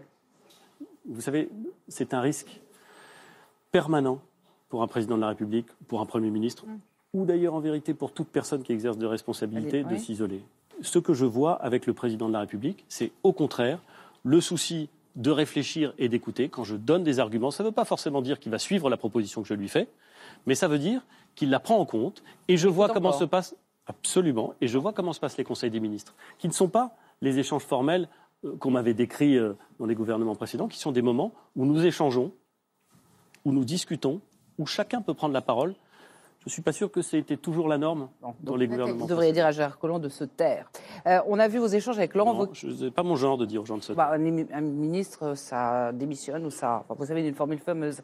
Oui, oui, mais moi je ne suis pas Elle un est pas garde pour lui. churne. D'accord, pas Je suis garde quelqu'un qui, soit, qui, qui suis attaché au fait que le cap qui a été fixé par le président de la République, il soit tenu. Vous a vu un petit peu en difficulté avec Laurent Wauquiez tout à l'heure, comme si vous aviez une forme d'impuissance à répondre à un certain nombre de ses répliques, ou de- légèrement agacé par ses propositions. Quand vous l'entendez, vous vous dites euh, je suis pas armé. Enfin, cette façon de présenter les choses, vous vous dites mon Dieu, qu'est-ce que j'ai fait dans ce parti? Aussi longtemps, il n'y a plus rien de commun entre lui et moi, deux droites irréconciliables. Que, que le, que le parti que j'ai contribué à fonder avec Alain Juppé en 2002 ait évolué, Non, mais ça, évoluer, c'est ça veut dire que vous vous dites maintenant, Bah, c'est eux qui se sont liés vis-à-vis de moi. Donc, euh, bon, je- mais mais, mais qu'il ait évolué, ça me semble évident. D'ailleurs, je ne suis pas le seul à le penser, manifestement, vu le nombre de gens qui sont partis, euh, il doit y avoir un sujet. Mais je n'ai pas du tout été agacé par les propositions de Laurent Wauquiez. Je ne suis pas d'accord avec elle. un peu en Pas difficulté du quand tout agacé. répondre. Je ne crois pas. J'assume un désaccord. J'assume surtout le fait que la réalité est plus complexe que des formules simplistes. Et tous les gens qui exercent des responsabilités le savent. Et je ne veux pas recommencer. C'est la le- je veux source pas recommencer le- populisme, c'est le simple, ça commence par le simplisme. Est-ce que c'est ça que vous voulez dire? Euh, Ça, je suis convaincu que le simplisme ne mène jamais à grand-chose en politique. Encore une Ou seconde. malheureusement, je sais trop bien ce à quoi il mène. Et oui, c'est la vie. Et justement, quand vous entendez ça, est-ce que vous pouvez imaginer une seconde que vos anciens amis, Xavier Bertrand, Valérie Pécresse, ou alors celui que vous appelez le patron, Alain Juppé, puissent soutenir une liste Les Républicains plutôt que de venir à vos côtés Est-ce que c'est imaginable? Je ne me place pas dans cette logique-là, je me place dans la logique que j'ai décrite tout à l'heure à Laurent Wauquiez, c'est-à-dire le fait que la question qui sera centrale au moment de l'élection européenne. Attendez, mais laissez-moi terminer. je vous laisse terminer, j'ai plus je de secondes, Je termine, je- termine, je termine, je termine, réponse, si quand vous même. voulez bien. Je termine. Je termine. La question qui sera centrale, c'est est-ce qu'on continue à croire dans l'Europe et est-ce qu'on continue à la construire ou est-ce que nous la défaisons? C'est ça la question centrale. et pour répondre, risque de la défaire et pour répondre à cette question, Avec je pense Viktor que nous Orban avons, nous avons tout intérêt, tout intérêt à valoriser une logique de rassemblement. Et c'est pas moi, Mais madame. ça veut dire quoi, Sacré. valoriser une logique de Eh ben, rassemblement le plus large possible, ben Ça veut dire partis. qu'en gros, vous Eh ben considérez que oui. Valérie Pécresse et Alain Juppé et Xavier Bertrand, ils ont vocation à travailler avec vous Au-delà des Mais partis. Au-delà, c'est ce qu'on dit à chaque fois. Mais non, c'est pas du tout ce qu'on dit à chaque fois. Il y a des gens qui sont complètement prisonniers de leur parti. Si quelqu'un peut vous dire ici qu'il faut sortir de la logique partisane, c'est moi. Et vous avez Là, bon espoir qu'il le fasse. Je peux le dire. Je suis le, le- le premier Premier ministre depuis Raymond Barre à prétendre d'un parti politique. Toujours pas. Toujours pas. Et plus jamais. On verra. Mais je me sens bien, je me sens libre. Seul. Et, et- et je crois que vous savez, les Français, ils savent parfaitement qu'on n'a pas besoin d'une carte en plastique dans sa poche pour être engagé politiquement. Merci Nathalie. C'était merci pour ce débrief de la prestation du Premier ministre. Et maintenant, c'est les téléspectateurs qui vont vous juger puisqu'on va avoir le résultat du verdict. On accueille Jean-Baptiste Marteau.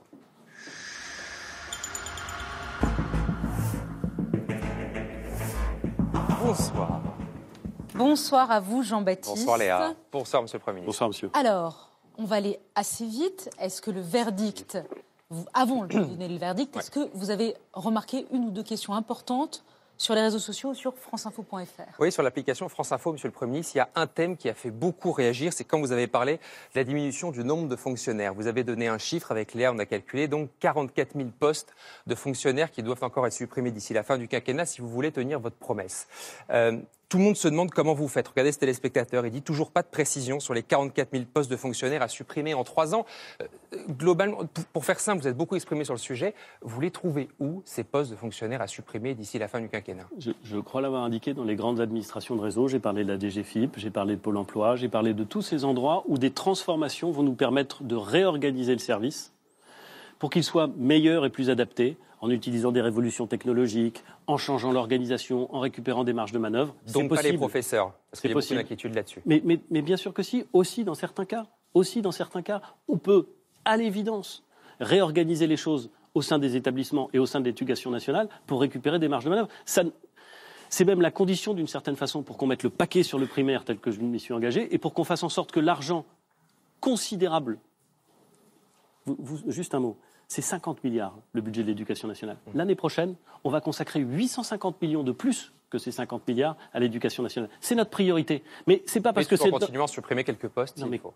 notre priorité. Le fait qu'on mette beaucoup de moyens sur ces sujets ne nous impose pas, au contraire, nous oblige à transformer la façon dont on fait Allez. Pour faire en sorte Encore que ça marche chiffres. mieux et ça peut mieux marcher. C'est ça que je veux dire. On a posé trois questions aux téléspectateurs Oui. ce soir avec Ipsos Sopra Steria. Et voici les réponses. D'abord, est-ce qu'ils ont trouvé que le Premier ministre était proche des préoccupations des gens Et là, ils sont 43% à avoir répondu oui et vous trouvez proche des préoccupations euh, des Français. Euh, c'est peut-être le point faible, celui là où vous êtes un peu plus faible dans tous les items qui ont été testés et peut-être à l'origine du décrochage de votre popularité dans les sondages. Ça pose deux questions. Malgré toutes les mesures sociales que vous avez annoncées, la diminution, le doublement des classes de CP pour euh, les REP+, la suppression de la taxe d'habitation pour 80% des contribuables, eh bien vous apparaissez plutôt loin des préoccupations des Français. C'est deux choix. Soit c'est un problème de forme, c'est la suite euh, des, provocations du président de la République sur l'horticulteur, des choses comme ça, ou c'est un problème plus large, c'est que les Français ne comprennent pas votre politique. Mais c'est pour, ça, c'est pour ça que vous m'avez invité, c'est pour ça que je suis heureux d'être ici, et c'est pour ça que je reviendrai aussi souvent que vous m'inviterez. Vous pensez que vous n'êtes pas encore assez compris par les Français Mais, mais- mais la pédagogie, c'est- d'abord c'est difficile, Mmh. euh, et ensuite euh, c'est nécessaire. Et donc euh, c'est aussi, euh, comme le disait euh, ma mère, la répétition. Deuxième question. Et l'écoute. L'écoute et la répétition. Deuxième question. Avez-vous l'étoffe d'un chef d'État? Et là, ils sont euh, plus nombreux à dire oui, 60% à dire que vous avez l'étoffe d'un chef d'État, Édouard Philippe. Euh, forcément, vous allez nous dire que vous pensez qu'à Matignon, que c'est votre travail, qu'il y a encore beaucoup de choses à faire. Mais est-ce qu'on a le droit, juste le droit, quand on est à Matignon, de se dire peut-être un jour je serai président de la République, peut-être un jour je serai candidat à d'autres fonctions? Alors, Je pense qu'il y a des gens qui ont parfaitement le droit. hein. D'ailleurs, la preuve, c'est qu'ils l'ont fait. Il y en a plein qui ont essayé. Il y en a plein euh, qui, qui Mais vous, pensaient, qui pensaient à l'Élysée quand ils étaient à Matignon. Je pense Vous que vous c'est une erreur Vous fondamentale. ne voulez pas y penser Que c'est, que c'est un- une erreur de lecture de ce que doit être la Ve République et de ce que doit être l'engagement d'un Premier ministre. Donc je vous non. le dis, je vous réponds non, non et non. Moi, j'ai un souhait. C'est que le quinquennat d'Emmanuel Macron soit réussi et qu'il en fasse un deuxième. Et après, Allez. vous penserez à la suite. Dernière question. Avez, vous, vous ont-ils trouvé convaincant ce soir? C'est la question qu'on pose effectivement à chaque fois. L'année dernière, les scores allaient de 41% pour Marine Le Pen à 71% pour Jean-Michel Blanquer. C'était le record absolu. En septembre dernier, vous aviez convaincu 52% de téléspectateurs qui avaient suivi l'émission. Et ce soir, eh bien, vous en avez convaincu 47%, c'est-à-dire 5 points de moins que l'année dernière. Dans le détail, c'est surtout à droite, en fait, que vous perdez. Vous perdez 15 points euh, chez les, sympathisants des Républicains. Est-ce que vous trouvez ça déjà bien 5 points seulement après toute la séquence qu'on a vécue et un an à Matignon? Au fond, 47%, euh, c'est un peu comme 52, c'est à peu près un Français sur deux. À peu près. Bon, voilà, bah, c'est un Français sur deux. Ah, Peut-être un peu en dessous. Vous êtes satisfait de ce chiffre? Mais je, Vous voulez pas le commenter? je suis satisfait de l'exercice. Franchement, le chiffre, je m'en fiche. Mais je suis satisfait de l'exercice parce que je crois qu'on s'est dit des choses. Et, si vous m'invitez à nouveau, je, je le referai avec plaisir. Vous Donc à l'année prochaine. Ah, Peut-être. Si vous êtes toujours à Matignon. Ah, ça, je ne peux pas moi qui préjuge. Vous savez, moi, un Premier ministre, ça dépend de la confiance du président et du soutien euh, de la majorité. Et aussi pour longtemps que j'aurai les deux, je ferai mon travail. Merci Jean-Baptiste et merci à vous, Monsieur Merci le Premier vous, ministre. merci d'avoir accepté d'être le premier invité de cette saison. Si vous êtes toujours à Matignon l'année prochaine, on vous réinvitera évidemment. L'émission politique continue en direct sur France 2. Vous avez- on va revenir avec cinq débatteurs sur votre prestation de ce soir et nous dirons ce qu'ils en ont pensé, là où ils ont trouvé convaincant, là où ils ont trouvé un peu moins convaincant. Dans un instant, vous restez sur France 2. On est toujours en direct et le débat continue.